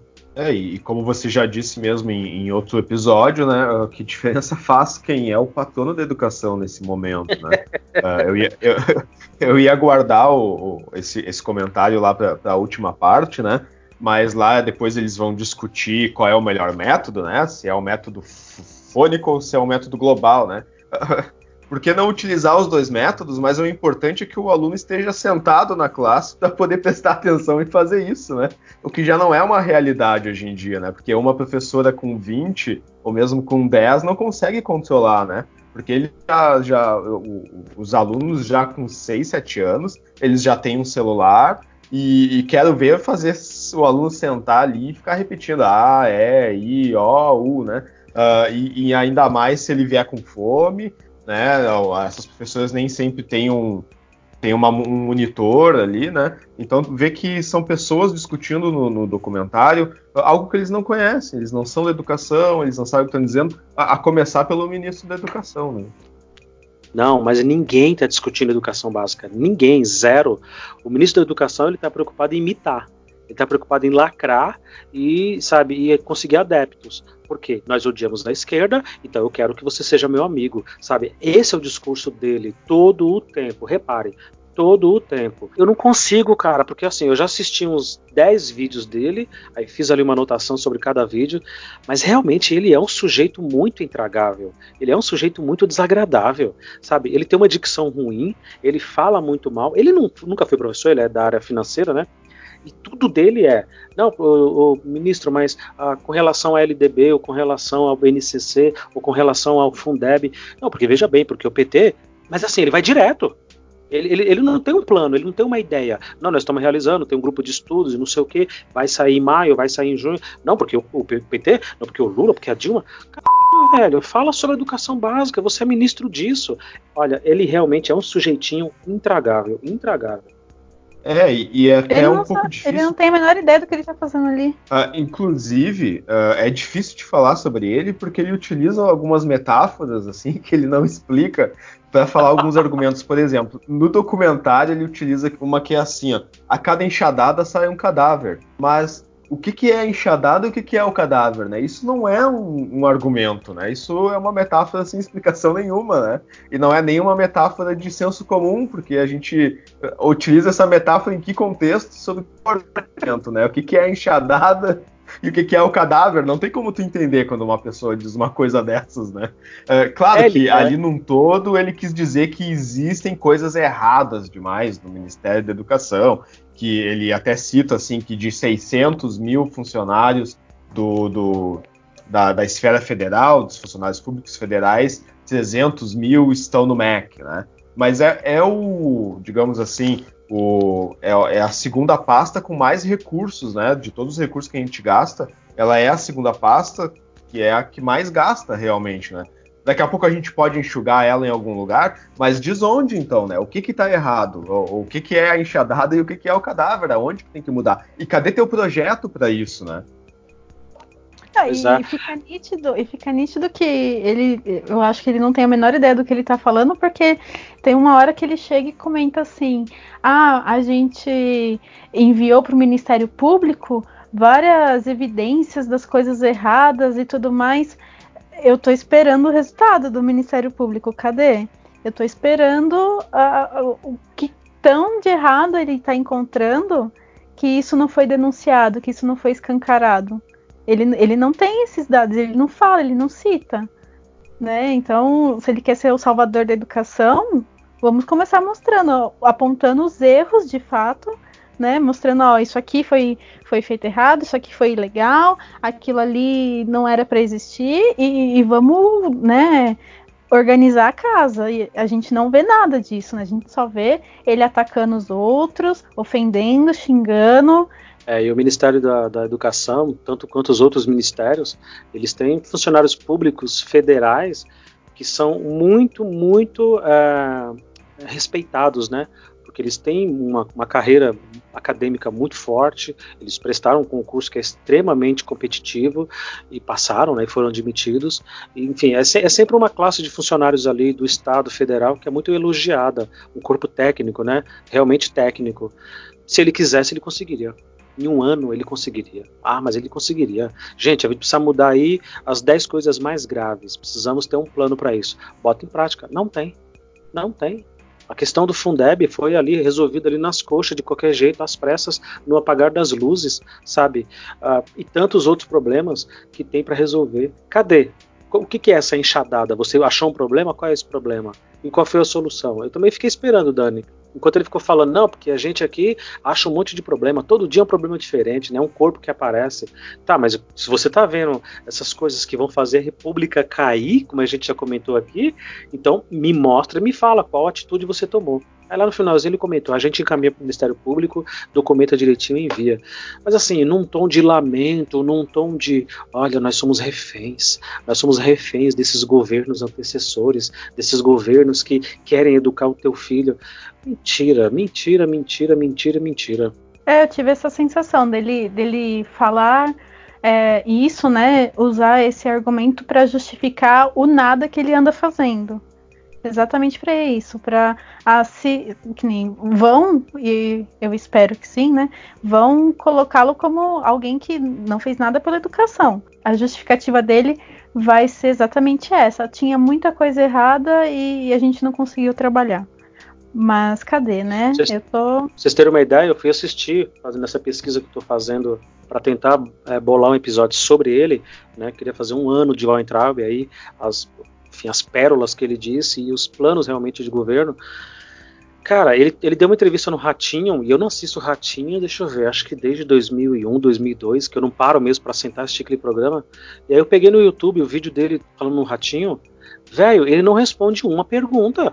Ele não responde uma pergunta. O Ratinho claramente lendo as perguntas, né, pro, pro, pro, pro ministro, e ele não responde. Ele sempre foge ali pela, pela tangente, sabe? E não responde. Ou seja, é como o professor Vila fala, ele é realmente um incompetente. Ele não tem cultura nenhuma sobre a, a gestão da educação. É, o, o, interessante é que nessa parte eles chamam daí o, o, autor do livro ali, Desconstruindo Paulo Freire, né, que é o, Thomas Juliano, que ele já, já escreveu um livro que também uh, para vender livro, né, desconstruindo Paulo Freire, escrever um livro Paulo, uh, sobre o Paulo Freire, uh, não é para ajudar a educação, né? Como eu disse, a discussão sobre Paulo Freire ela termina nos anos 80 ali, no máximo até 97. Depois disso já, já é tudo anacrônico, são outros tempos, a educação mudou, a sociedade mudou, tudo mudou, né? Então eles chamam esse cara para falar sobre ele, mas tanto ele quanto o, o, jornalista ali, o Percival Pugina, eles começam dizendo: não, Paulo Freire, ele é muito respeitado, mas até certo momento. Quando, ou seja, quando ele começou a dar opiniões políticas, né? Então, a, a, partir do momento que ele passa a dar suas opiniões políticas, então a gente agora ele já não serve mais, né? Ele serviu lá com a experiência de Angicos, né? Mas depois disso ele já não serve para mais nada, né? É exatamente o que ele quis dizer, né? E o que eu achei engraçado, assim, né? Mas para rir, para não chorar, é que também eles fazem uma referência à estátua dele, né? Que é, é uma estátua na Suécia, né? Um, um, país que provavelmente é muito comunista, né? E eles falam sobre o fato dele estar ao lado do Mao Tse Tung, né? Então isso seria um demérito muito grande, né? O que eles esquecem de mencionar é que não existem só duas estátuas ali, né? São, é uma estátua que tem, deixa eu ver, seis, sete pessoas, que inclusive tem ali vários escritores, tem a Angela Davis, por exemplo, tem o Pablo Neruda também junto nessas estátuas, né? Então eles esquecem de dizer que não é só o Paulo Freire abraçadinho com o Mao Tse Tung ali, não. Ah, eles chegaram a falar que, que Paulo Freire tinha Che Guevara como um deus, né? Porque ah, se Che Guevara é amor e Deus é amor, logo Che Guevara é um deus para Paulo Freire. É verdade. E, Foi citado, pega... eles, citaram isso, eles citaram isso três vezes, é verdade. De que Paulo, é. de que Che Guevara era o sinônimo de amor, frase de Paulo Freire. Logo, amor é Deus. Logo, Che Guevara é Deus. Ah, cacete, viu? Sabe? E, e, pegam, igual eu falei, né, da parte, pegam trechos do, do livro e, e, colocam lá aleatoriamente, sem um contexto, que nem eu, eu sei que, que Paulo Freire tinha a sua visão mais, né, mais à esquerda, vamos dizer assim, mas, é, igual o Felipe falou, ele escreveu isso em que época, né? É, qual era a realidade dele para ele poder é, escrever e tomar como referência a fala do Che Guevara, é, alguma coisa do Karl Marx. Então, assim, pegar tudo isso e jogar como, ah, por conta do Paulo Freire, dessa visão dele, a, educação é, está essa merda que, que vocês conhecem, né? É, é bem complicado, assim, essa, essa associação que eles fazem. É, e isso tudo é para construir a tese da, da teoria da conspiração, né? Que a gente já falou ali na, na, primeira parte, né? Porque aparentemente, como eu escutei, eu acho que o Leandro Carnal falar lá em 2016, ele disse que o Brasil esperou 30 anos para entrar na Guerra Fria, a gente só entrou agora na Guerra Fria, né? Então a gente ainda continua nesse mesmo debate de comunismo, socialismo versus capitalismo, né? E, e é isso que eles estão fazendo nesse documentário. Eles estão só polarizando mais e, e, e, deixando de tocar no que realmente importa. Pois é. Mais uma vez, pessoas que não entendem da educação básica se achando no direito de discuti-la. Mais uma vez, pessoas que não vivenciam a educação básica se achando no direito de discuti-la. É por isso que aqui eu quero já aproveitar e já fazer uma baita de uma crítica aos meus colegas professores, me incluindo também nessa jogada aí, de que nós devemos tomar para a gente esse lugar de fala cada vez mais. A gente precisa fazer mestrado, pós-graduação, doutorado, a gente precisa se especializar e ter títulos e nome e peso e fala. A gente precisa cada vez mais ter fala. Vai ter lá uma discussão sobre educação não sei aonde. Não, está aqui o doutor em Ciências Políticas Educacionais da USP, da UFRJ, da URGS, enfim, da UFBA na Bahia. Enfim, mas cadê os caras que estão dando aula na escola pública? Eu comentei isso em outros episódios que a gente já gravou. Uh, que parece que quando o professor melhora um pouquinho a sua vida acadêmica, a primeira coisa que ele faz é sair da escola pública. Isso se ele consegue sair, porque na maioria das vezes ele fica tão cansado do trabalho que tem lá e não avança na vida na, na carreira acadêmica que ele estaciona, né? Mas quando ele cresce um pouquinho, ele não quer essa questão mais elaborada, mais sofisticada da discussão pedagógica, não está na mão dos professores e professoras. E isso é uma coisa que a gente precisa, a médio e longo prazo, reverter imediatamente. Imediatamente. E esse podcast se propõe a isso, a dizer assim, vem cá, o que é que os professores de escola pública acham do filme Curtindo a Vida Doidado? Como que os professores e diretores ali são tratados como idiotas e babacas. Ah, tá, tem um podcast lá, eles estão falando, ó, eles estão dizendo o que, que eles acham. O filme é isso, o filme é aquilo, realmente tal. O que que os professores de escola pública acham do filme Escritores da Liberdade? O que que os professores de escola pública acham do ministro da educação, sabe? Uh, isso é bacana, esse, esse, esse, essa voz empoderada, né, esse termo que está infelizmente sendo tão mal usado, mas essa voz empoderada de quem entende, de quem pega no giz, pega na mão do aluno para escrever, de quem trabalha dentro da escola, de quem vê a massa da burocracia engolindo a gente todo santo dia impedindo a gente trabalhar. Uh, porque senão a gente fica na mão dessas pessoas aqui, ó, de Brasil Paralelo, de Brasil Paralerdos e por aí vai.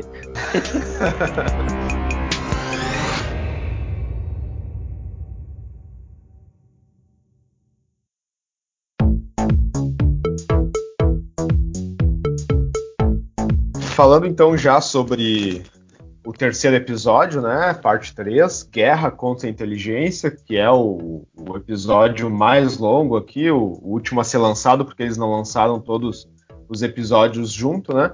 Uh, esse título do episódio aí, Guerra contra a Inteligência, já, já, já, já traz um pouquinho sobre o que, que eles vão querer se referir, né? A inteligência de quem que é essa guerra aí, né? Isso eles não deixam claro em nenhum momento aqui, inteligência, eles estão se referindo ali, né?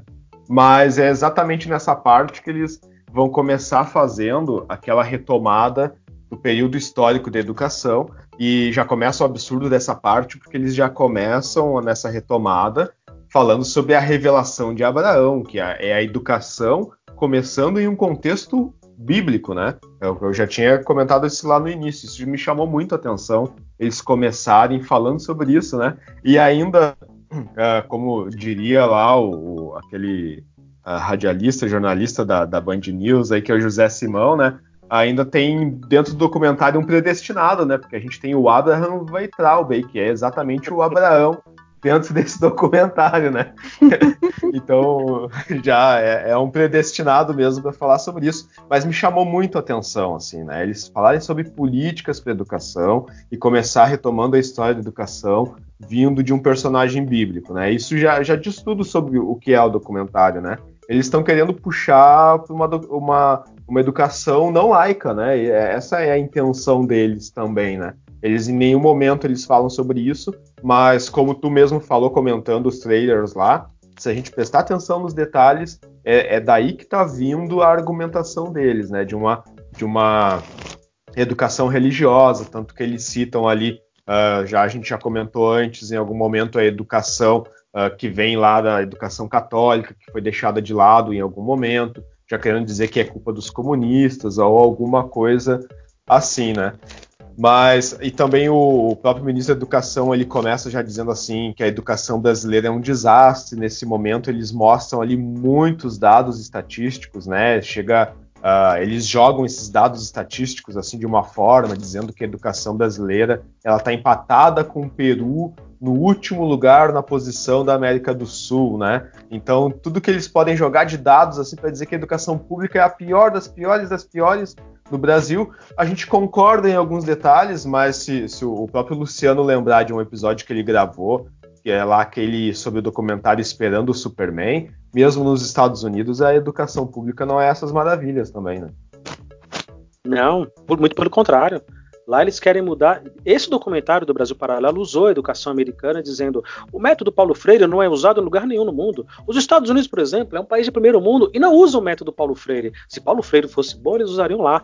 Queridão, nos Estados Unidos eles não estão usando em nada porque eles estão perdidos. Eles estão completamente perdidos. O sindicato lá é muito forte, eles não permitem mudanças porque a gente sabe, né, que a mão pesada do Estado ela nunca vem para ajudar, ela vem para arregaçar, ela vem para derrubar mesmo. O sindicato dos professores lá nos Estados Unidos é muito forte, o que também dá margem, infelizmente, para que algumas coisas não muito boas aconteçam. Mas assim, eles querem mudar o sistema lá há muito tempo, inclusive o sistema de admissão do ensino superior, né? Aqui eles têm lá todo um conjunto de testes que eles fazem de admissão, o histórico e o currículo escolar do aluno, trabalho voluntário, tudo que o aluno faz ao longo da sua vida escolar conta para ele ser admitido nas universidades, inclusive poder pagar, né? Porque a gente sabe que é muito caro ou para conseguir uma bolsa financiada pelo Estado. Então, os americanos e outros países europeus, a França também, estão discutindo o sistema público de educação deles tem 20 anos e a gente fica aqui babando o ovo deles.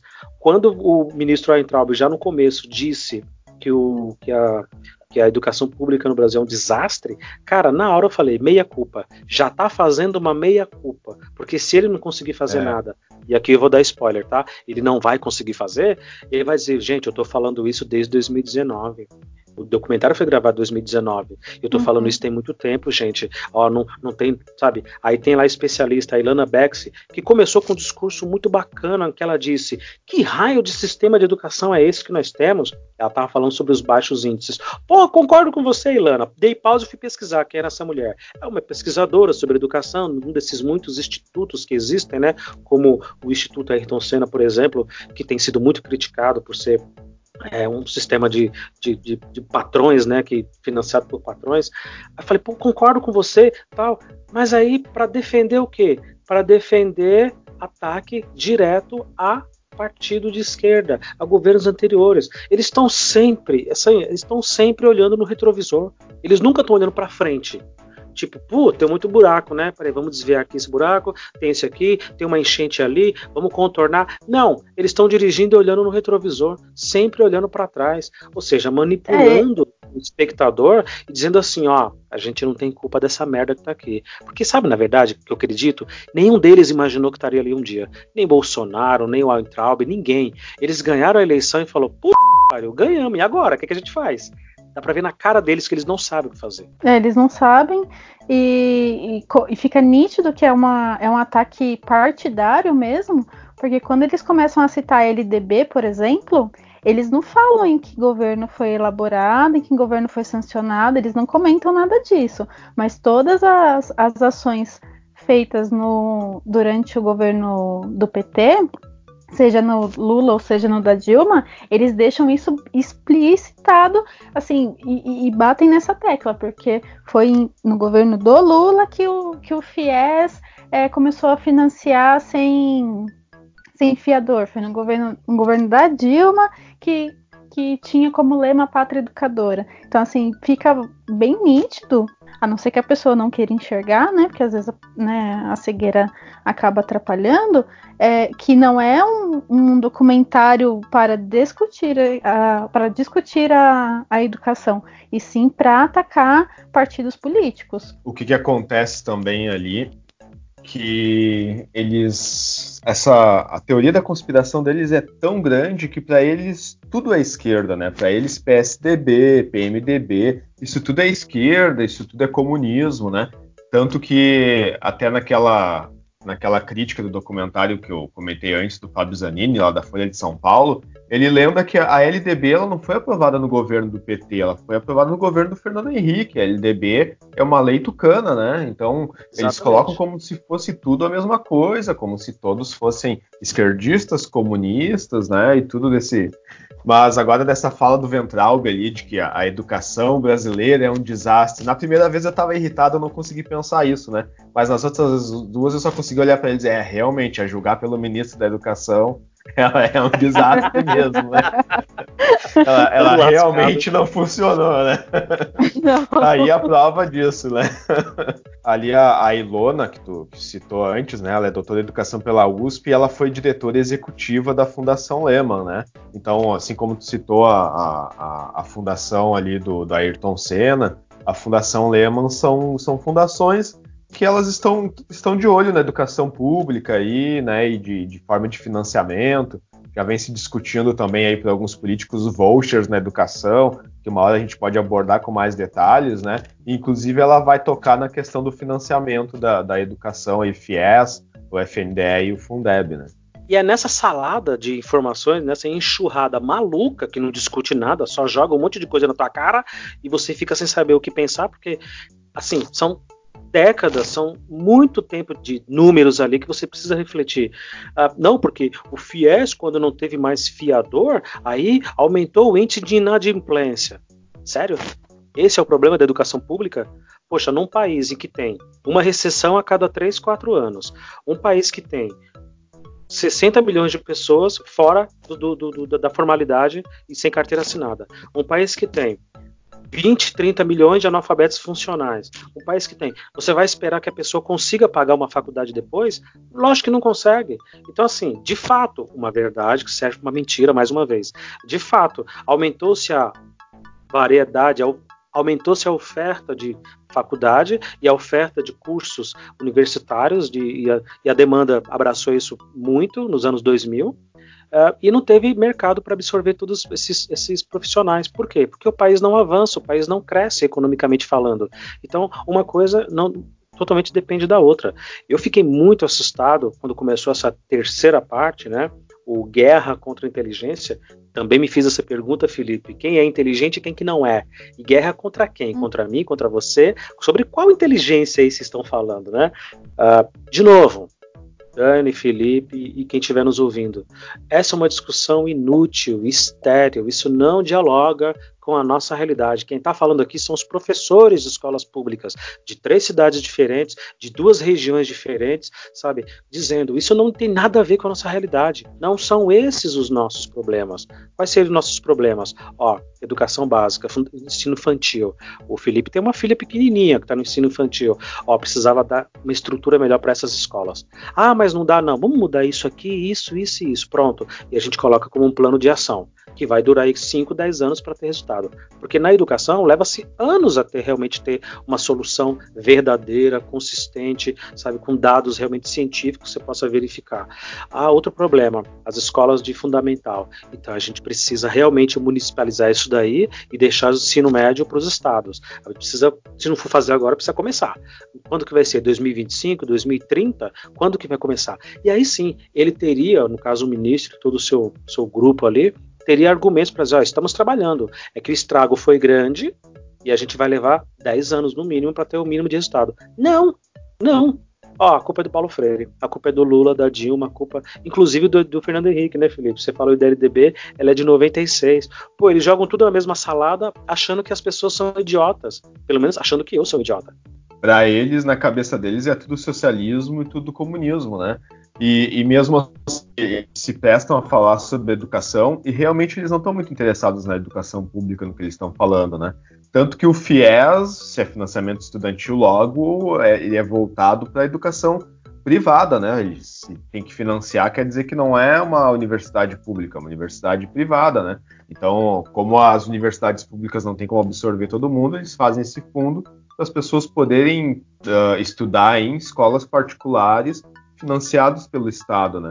Tanto que essa, essa, esse fundo de financiamento estudantil, ele já foi muito criticado até por partidos de esquerda, por exemplo, por ser considerado uma, uma política liberal, porque está transferindo dinheiro do Estado para escolas particulares, né? Então, Uh, esse ele apanha da esquerda e apanha da direita, da direita também, né? Esse o FIES, esse financiamento estudantil, assim, né? E é claro ali que eles colocam dados de como esse fundo ele perdeu o controle em determinado momento e foi muito gasto. E a gente pode entrar na, na discussão em um outro momento se realmente, como a gente estava discutindo antes, se tem que ir mais dinheiro para educação superior ou para educação básica, né? Se a universidade ela tem que absorver todas as pessoas, se todas as pessoas têm que ir para o mundo acadêmico. Então isso a gente pode discutir num outro momento, assim. Mas é, é, interessante que logo a pessoa que é da Fundação Lehman, que vem, digamos assim, da, da, da iniciativa privada, criticando um fundo que transfere dinheiro do Estado para iniciativa privada, né? Isso eu achei bem interessante, assim, né? E mais o Fundo Nacional de Desenvolvimento da Educação, o Fundeb, agora até o final do ano, o Fundeb tem que ser votado, senão ele já não, não tem mais validade, né? Essa é uma discussão uh, que está parada no Congresso também e que é muito importante, né? É, fica essa discussão, assim, nossa, o grosso da população não faz ideia do que, que é isso. Tá, tá, tá assim, passa muito longe assim, 99% da população realmente que precisa da escola básica pública não faz ideia dessa discussão, dessa verborragia, dessa, dessa vomitação de termos e de números. Não, porque o FIES ela é uma iniciativa social, é socialismo. Aí vem outro, não, iniciativa liberal. Porra, fala sério, fala sério. Sabe, pô, vamos discutir o que interessa, gente. Me ajuda, me ajuda. Dani, me ajuda. É, mas é, é bem isso mesmo, né? É uma, é uma, uma pregação para convertido, para começar, porque eu não, eu não consigo ainda achar um perfil de pessoa em sã consciência que iria assistir esse documentário e, e, e não fosse, no mínimo, questionar é, esse, esse mundo de dados que eles, que eles jogam. Não, não consigo pensar em alguém que, que faria isso assim é, com, em sã consciência. Mas é, cadê, cadê a discussão, né? Cadê o, o vamos melhorar a educação? O, o, que vamos fazer para isso? Cadê? Eu ainda tô me perguntando por que, que eles fizeram esse documentário. Sabe? Qual o a Felipe cantou. pública? Qual, mas qual. É. Não tem, sabe? Não tem. É, vai pegar a, a, massa mais leiga? É isso que eles querem fazer? Porque é um desserviço total, total. O Felipe cantou essa bola uh, agora há pouco de que quem é que se importa realmente com a educação básica? É, são só crianças, criança não volta, não tem CPF, não tem carteira de trabalho. As únicas pessoas que realmente, os únicos adultos que realmente estão vendo como que é a educação pública básica são os professores. E aí eu incluo professor, para quem me ouve, diretor, coordenador, vice-diretor, porque todo mundo que trabalha na escola tem que ser professor. Você não pode exercer nenhum tipo de cargo de confiança, cargo de liderança dentro de chefia dentro da escola se você não for, antes de mais nada, professor. Então, assim, os únicos adultos que veem o caos da educação são os professores. E aí, historicamente, o professor ele é retratado o quê? Como histérico, como professor esquerdista, professor grevista, barulhento, que não quer trabalhar. Historicamente, o professor, infelizmente, ele é retratado dessa forma, negativa, de uma forma como se ele não soubesse o que ele está falando. E, na verdade, ele é o único que está falando. Eu sei, por exemplo, que a base policial deveria ser mais equipada, porque eu, eu e trocentas pessoas passam lá todos os dias e vêm. Eu sei, por exemplo, que o posto médico aqui perto de casa deveria ser melhor equipado, porque eu e trocentas pessoas passamos lá e vemos. A escola não. A escola eu vejo que ela deveria ser melhor equipada. E só eu. E só eu. Os pais raramente entram lá, a não ser para ter uma reunião e mesmo assim todo mundo muito apressado. Uh, a gente não recebe outras visitas, outros profissionais não vão lá. Quem entra lá são os pequenininhos e os jovens e adolescentes que vão obrigados pela família, lógico, né? Mandados pela família e condicionados àquilo. Então, assim, ninguém se importa com aquilo ali. Ninguém. Só quem se importa, como diria um aluno meu, somos nós. É, e o, essa terceira parte ela vai entrar agora uh, também ali no, num escopo de fala que eu acho ainda mais preocupante, principalmente quando ele alguém pegar essa parte que está sendo falada, cortar ela e jogar na, nas internets da vida, aí no YouTube da vida, Facebook, né? Porque daí eles vão apresentar uma, uma professora ali que é Sandra Ramos, até não sei se essa chegasse a pesquisar se ela é professora de escola pública ou não. É ela mesma. É, essa é de escola pública. Daí uh, eu até queria saber, ela é professora, mas qual é a formação dela? Né? Porque ela vai falar ali sobre o livro do Rubem Fonseca, que é o Cobrador, né? E aí vai citar que esse livro teria sido indicado para uma sétima série, que esse livro teria uma cena de estupro ali e tudo, né?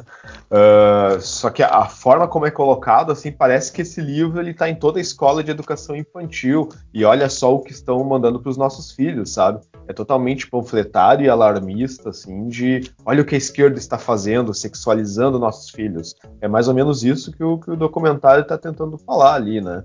E, e aí vai entrar num, num, numa discussão assim que, que não, não cabe nem a mim nem ao documentário, que é falar em, em, em que fase se deve dis discutir uh, educação sexual na escola, em que série a gente vai discutir isso, né? Uh, uh, digamos que essa corrente que produziu o documentário, eles não querem que discuta nunca. Eles querem que seja discutido só pelos pais em casa, né? E eles vão mostrar ali depois outros livros que vão falar sobre isso, sempre nesse tom alarmista, de parece que esses livros estão em todas as escolas e eles estão falando sobre sexo para os nossos filhos. E olha o que, que eles estão fazendo com os nossos filhos. Inclusive depois eles vão falar sobre ideologia de gênero, que é um termo que nem existe, não é um termo acadêmico e essa é a parte mais preocupante de todas, assim, que, que, que eu encontrei. É, eu, eu nunca tive dúvidas sobre poder falar sobre tudo na escola pública, tá? Nunca. Ah, a religião não se discute. Discute, claro que discute. A política não se discute. Discute. Opa. Sexualidade não se discute. discute. Meu amigo, a gente discute o que a gente quiser. Desde que haja respeito e, sabe, empatia por todas as partes, a gente discute o que a gente quiser. Uma professora, colega minha, alguns anos atrás, ela me comentou uma coisa muito interessante e eu nunca esqueci. Ela disse, Luciano, a partir de amanhã a gente não pode falar sobre sexualidade na escola, a gente não pode falar sobre uh, absolutamente nada ligado ao tema. Ok, as famílias querem isso?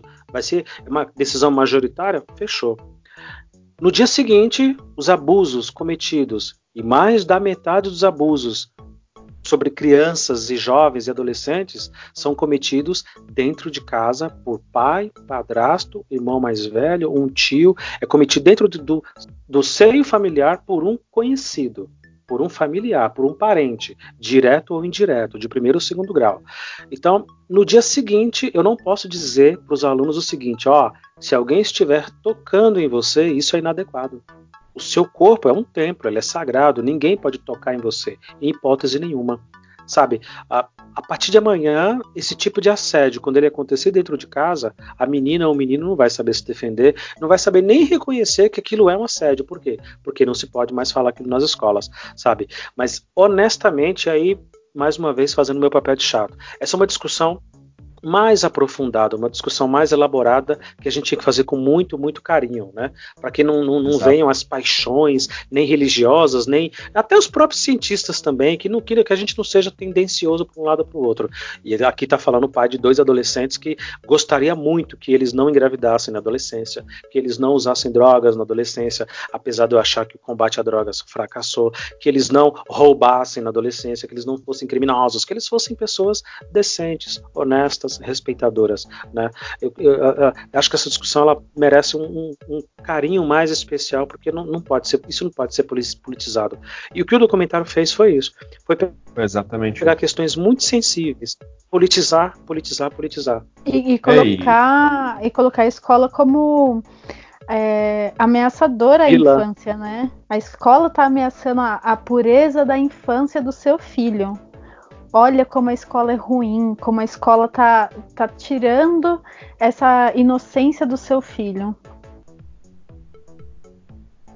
É, e fazer isso de forma panfletária mesmo e de, de para assustar, né? Olha, estão usando um livro uh, para falar sobre estupro uh, para crianças de sétima série. Foi basicamente isso que, que eles que eles quiseram dizer ali, né? Inclusive nessa terceira parte, depois eles vão, vão falar sobre alfabetização e daí eles vão puxar uh, outras pessoas para falar sobre isso, né?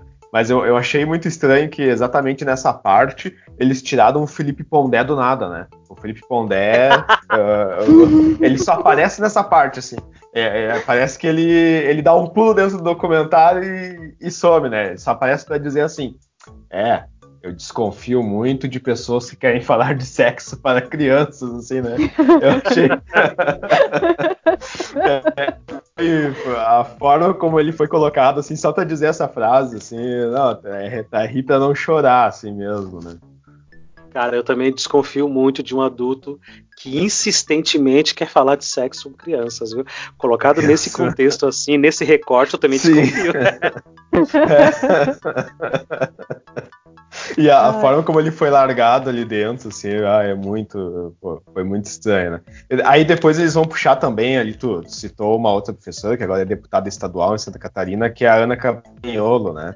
Uh, essa professora vai aparecer depois também, uh, porque essa professora teve, uh, teve discussões porque ela andou fazendo uma denúncia sobre doutrinação, né? E depois encontraram ela indo para a escola com uma camiseta do Bolsonaro no, nas eleições de 2018, né?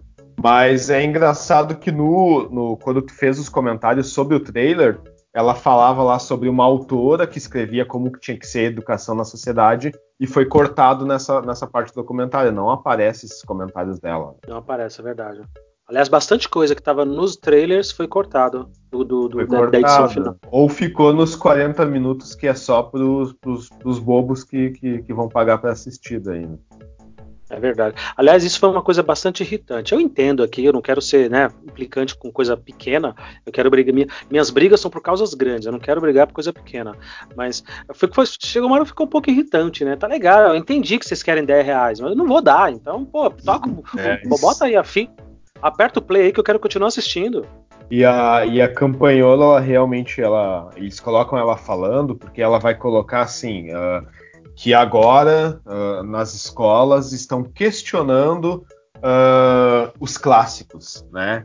Que, que estão tirando o, os clássicos para combater o eurocentrismo, é exatamente esse termo que ela usa, né? Então, em nome de combater o eurocentrismo, não estão mais discutindo os clássicos da Idade Média na escola pública.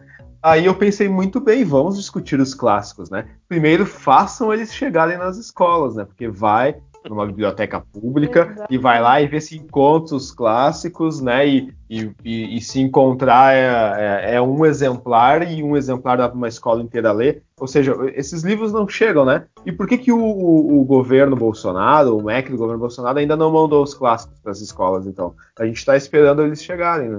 Mandem qualquer coisa para as escolas públicas que a gente discute. A gente não tem medo de discutir nada, não.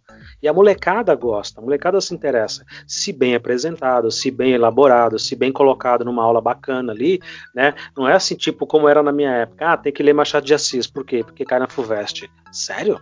Pô, já é chato. Tem que ler a Moreninha, tem que ler Zé de Alencar. Por quê? Porque cai na FUVEST. Ai, que chato. Então, assim, se bem colocado, a escola discute qualquer coisa. Mandem os livros.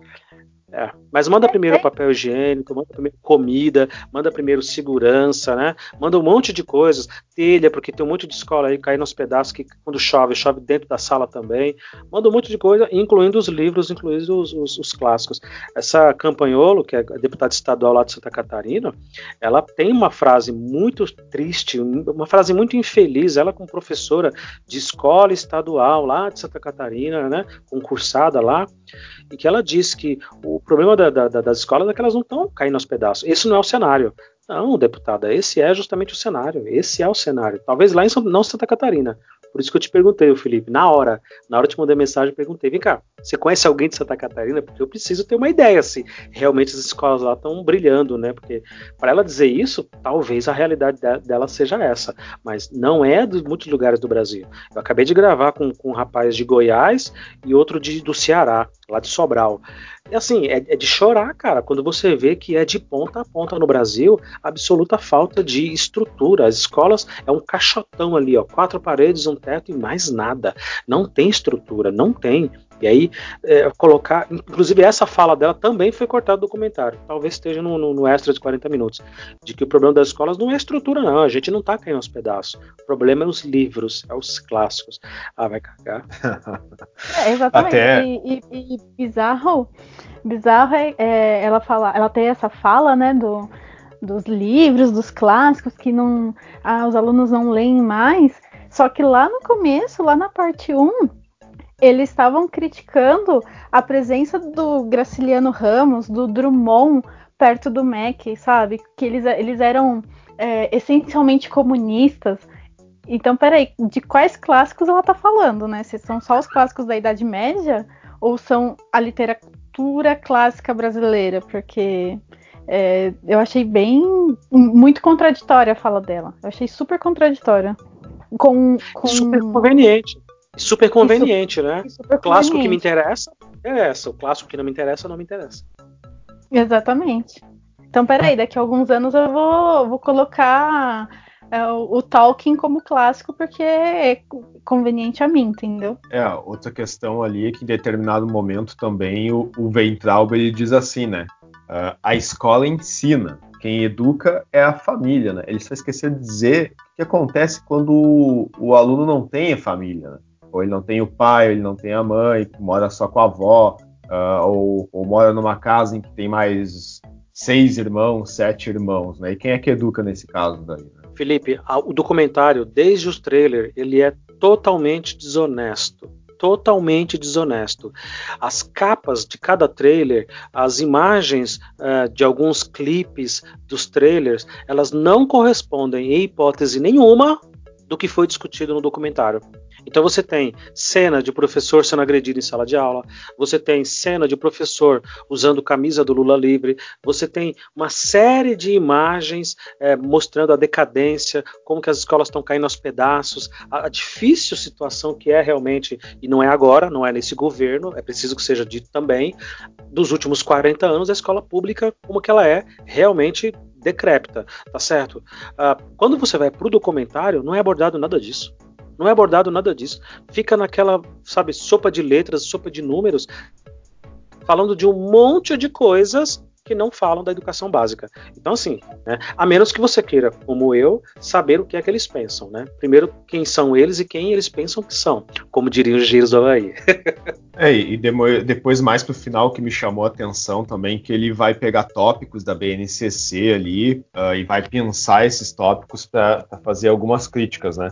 Uh, o primeiro de tudo, ele vai pegar todas as questões uh, relacionadas à, à, à, comunidade LGBT ali e vai dizer que tem ideologia de gênero no, no, na, na, BNCC, né?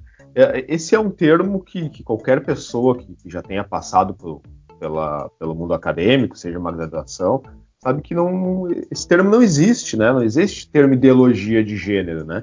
Pode ser questões de gênero, identidade de gênero, mas ideologia de gênero é um termo que, que as pessoas dessa corrente ideológica começou a utilizar e, e, e, gritam esse termo aos quatro cantos aí como se fosse algo acadêmico, como se fosse um termo que existe. Ideologia de gênero é um termo que não, que não existe, não devia nem estar sendo debatido com essa terminologia. Mais que isso, quando eles pegam as teses de mestrado e começam a mostrar, algumas ali eles pegam como exemplo, né, os temas que de fato, aqueles que foram mostrados, até eu fiquei chocado. Mas tá, percentualmente, isso representa quanto dentro de tudo que a CAPES já pagou, né? É, percentualmente, o ministro chegou a comentar, procura lá, o ministro ou foi o, o, o presidente da, da, Biblioteca Nacional. Pesquisa lá se tem algum tema anti-esquerda ou anti-socialismo.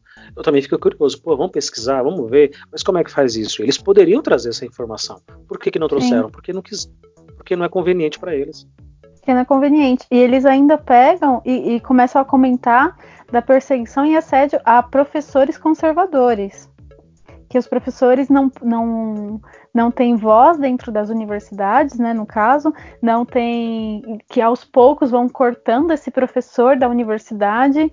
Aí eu fiquei. Eu comecei a lembrar da minha época de universidade. Calma aí, eu tinha professores com assim mais conservadores, com professores que tinham uma visão mais à direita, vamos dizer assim. Eu não lembro deles serem perseguidos, nem muito pelo contrário, eles eram professores dentro da área deles capacitados e tudo mais, mas peraí, que, que tipo de assédio, que tipo de perseguição está acontecendo que, que essas uh, que esses mestrados, esses cursos estão fazendo que, que não aparece nas pesquisas, né? E, como a gente já disse aqui mais de uma vez, o documentário, na parte 3, que é o maior de todos, somente em 1 hora e 22 minutos, ele começa a abordar o tema do letramento e BNCC. O que é assim triste, para não dizer decepcionante, para não dizer ultrajante, né? Em que eles começam a contrapor ali o construtivismo e o método silábico fonético, é, que são sistemas de alfabetização para você que nos ouve que não é da área. Ok, essa discussão me interessa, me interessa muito. Ah, então quer dizer que o construtivismo não surtiu resultados. Qual caminho você vai seguir? Quais países desenvolvidos usam esse sistema que nós usamos? Quais países usam esse sistema que nós queremos usar? Assim, trazer esse tipo de embasamento e de discussão. Mas eles não querem esse tipo de discussão, eles querem lacrar eles querem polemizar justamente porque hoje ganha-se muito ponto, ganha-se muita audiência. Quem é anti-PT, quem é anti-esquerda, quem é anti-comunismo, quem é anti todas essas coisas. Eu não sou PT, não sou esquerda, não sou nada disso. Já votei em PT, já votei em PSDB, já votei na zorra toda. E alguns me arrependi, outros fiquei muito feliz. Mas eu estou muito interessado. A discussão do letramento, vamos partir daí? Se o documentário as suas mais de três horas, fosse se propor a ser sério, ele discutiria esse tipo de coisa aqui. Temos um problema na educação pública brasileira, ela está falida. Aham, uhum, eu sei. Os números são terríveis. Aham, uhum, eu sei. Uh, precisamos mudar desde a base. Aham, uhum, eu sei. Como que a gente vai fazer isso? Quais são as dificuldades? Eu entendo que hoje, por exemplo, se o Weintraub quisesse, numa canetada, mudar um monte de coisas, não pode. Não pode, você tem um monte de. Você tem, você tem, você tem que consultar conselho de não sei das quantas, você tem que fazer consulta pública, você tem que fazer isso, fazer aquilo, você tem que pôr projeto, às vezes vai para a Câmara, para o Senado para votar. Eu entendo que a, a massa do governo ela é pesada, ela é, sabe, modorrenta, mas a gente não está vendo nem isso, né? Nem isso, nem a iniciativa de dizer, não, ah, os caras estão mudando muita coisa, hein? Quando o Bolsonaro ganhou a eleição em 2018, uma das primeiras coisas que eu pensei foi: é, é isso, ele ganhou, será o próximo presidente. A segunda coisa que eu pensei foi: e se ele realmente colocar um, um grupo de ministros de notáveis, como ele tinha prometido? Pô, se não for gente indicada politicamente e for um grupo de notáveis, cara, não sei. Ele é um bocó, tá? Ele é um bananão, ele é um zero à esquerda. Mas há uma chance de que esses notáveis possam fazer algo. Porra, ele trouxe um monte de gente idiota. Ele trouxe um monte de gente idiota que não sabe falar direito, que não sabe escrever direito. E aí a gente está na mão dessa gente. Inclusive participando de documentário, confundindo, enchendo de ruídos, né? Essa discussão que já é tão pobre, que já é tão rasteira sobre educação básica. Triste. A discussão que eles fazem ali sobre o, os métodos de alfabetização, e como tu disse mesmo, ela ficar só para o final, ela é, ela é, muito rasa, né? De, de confrontar esses métodos seja o método global, seja o, o, método, o método fônico ali, né, que, que, que eles colocam, podia ter feito uma, uma, uma, uma discussão muito maior sobre isso, mas nada disso vai funcionar se a, a escola continuar sucateada da forma que está, né? Então, uh, aqui no Rio Grande do Sul, todo ano começa com falta de professores, né? Então, nenhum método vai funcionar se não tiver um professor para ensinar, só para começar por aí, né? Se o professor não tiver valorizado, né? Então não, não adianta ficar questionando o método, né? Só que o, o que eu achei interessante ali é que o profissional que eles colocam para comentar mais esse, esse método é o, o Carlos Nadalim, que é o secretário de alfabetização, né? Então, mais um membro do governo aí. Ele tem um projeto, que o nome desse projeto é Como Educar Seus Filhos, e ele é um, digamos assim, na, pelo menos na internet, e ele acabou virando secretário de alfabetização, porque ele é um dos defensores do homeschooling, de, de alfabetizar os filhos em casa, né? E nos vídeos você encontra ele falando em alfabetizar os filhos em casa, mas que não exatamente o filho da escola, né? Mas isso é óbvio, todo pai que tiver tempo para reforçar a alfabetização em casa, obviamente que vai ser muito melhor, né? Só que essa não é a realidade das pessoas pobres, né? Uh, o, as pessoas pobres às vezes não conseguem nem a escola para colocar o filho, né? Uh, não, então, tempo que elas vão ter para fazer a alfabetização em casa, né? A gente vê que na verdade é esse tipo de, de de, de, bandeira que eles estão levantando, de, de poder educar o filho em casa e dar uma educação religiosa. No fundo, é isso que eles estão levantando com esse documentário. Eles levantam essa bandeira e aí é mais um indício de como eles desconhecem a realidade brasileira, né? Porque, é, como ele falou, cadê é, se o pai tiver o tempo para fazer é, esse tipo de atividade com, com seu filho, né? De sentar lá e, e vamos reforçar isso e vamos é, ler juntos. É, lógico que o pai vai fazer, que o pai, a mãe vai fazer, mas peraí, quantos pais e mães é, têm esse tempo disponível? Se, o, se a mãe sai 5 horas da manhã para ir trabalhar e, e, chega 9 horas da noite porque ficou 4 horas na condução e vai chegar para arrumar a casa, organizar tudo para o dia seguinte. Em que, em que, momento isso vai acontecer, né? É, não sei. Eu acho totalmente fora do fora da realidade. É, é muito o um mundo paralelo mesmo. Boa. Não é o Brasil que é paralelo, é o mundo deles que é paralelo totalmente. Exatamente. Exatamente. Menino, menina, professor, professora, acho que conseguimos fazer aqui uma reflexão bastante é, interessante, né, de como que professores de escolas públicas, escolas estaduais, aqui no caso de nós três, é, de duas regiões bem distantes, como é o Rio Grande do Sul e o estado de São Paulo, de realidades diferentes. A Dani está lá em Suzano, eu estou aqui no extremo da zona sul de São Paulo, bem no finzinho, já divisa com Itapecerica, em Bugaçu, e o Felipe lá, na região metropolitana de Poá, né, de Porto Alegre, ali na cidade de Canoas. Uh, conseguimos dar voz, pelo menos, né? Conseguimos dizer, ó, na época a gente falou, ah, mas o que, que vocês fizeram? Vocês estão aí reclamando do documentário? Assim, não, a, a, gente sentou, a gente discutiu, a gente se debruçou no tema e estudamos o tema e discordamos. No final, a conclusão é essa: discordamos. Uh, acho que foi uma oportunidade fantástica que eles perderam, que eles perderam de realmente discutir coisa alguma. E aí a minha pergunta que ficou entre tantas foi: por que, é que eles investiram tanto dinheiro para discutir nada? Nada para mim, né? Por que, é que eles investiram tanto tempo e energia e continuam investindo todo esse tempo, dinheiro e energia para discutir isso?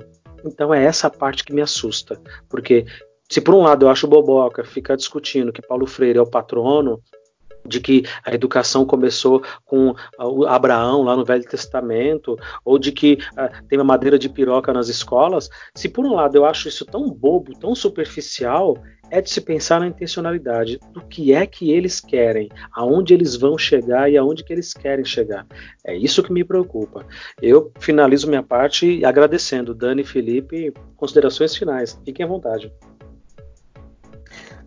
É, eu vou agradecer então o convite aí, né? E, e gostaria de dizer que eu, eu concordo com, com essa tua, tua, teoria de que, de certa forma, o documentário ele foi feito para daqui a uns anos eles poderem dizer: olha, eu já avisei que a coisa era muito difícil e que, e que eram socialistas os comunistas, por isso é que, é que não deu para fazer, né? Mas eu, eu, gostaria de encerrar minha participação perguntando uh, qual é o projeto deles, né? Para mudar todos os problemas que eles apontaram, né? Quais são as soluções para esses problemas? Eles apontaram vários problemas, mas é, isso é fácil, isso qualquer um faz, qualquer um aponta, olha, aquilo ali está errado. Mas e, e, como é que se resolve isso? Né? Em nenhum momento eles mostraram, e, é um documentário onde mostra membros do governo eleitos que, que são pagos para isso, né? É o trabalho deles propor políticas para educação que melhore qualquer problema apontado e até esse momento aí a gente já, já vê esse governo que tem mais de, de um ano aí, a gente já vai para quase um ano e meio e eles ainda não mostraram nenhuma política concreta que, que melhore a educação, seja para alfabetização ou não, as escolas ainda continuam sem merenda, sem papel higiênico, em muitos casos sem professores. Né? Eu também vou é, aproveitar para agradecer o convite.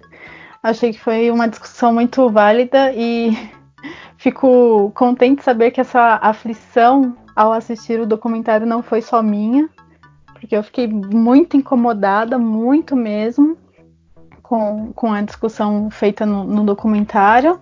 E é isso, né? Acho que essa é a intenção do documentário. Eu vou apostar minhas fichas nisso também. E tô só mais um pouco preocupada, viu, com os rumos da, das políticas públicas para a educação no nosso país. Porque se quem está lá na frente é, não consegue propor soluções, eu não sei da, da onde virá o milagre, não. Talvez num mundo paralelo eles saibam essa resposta.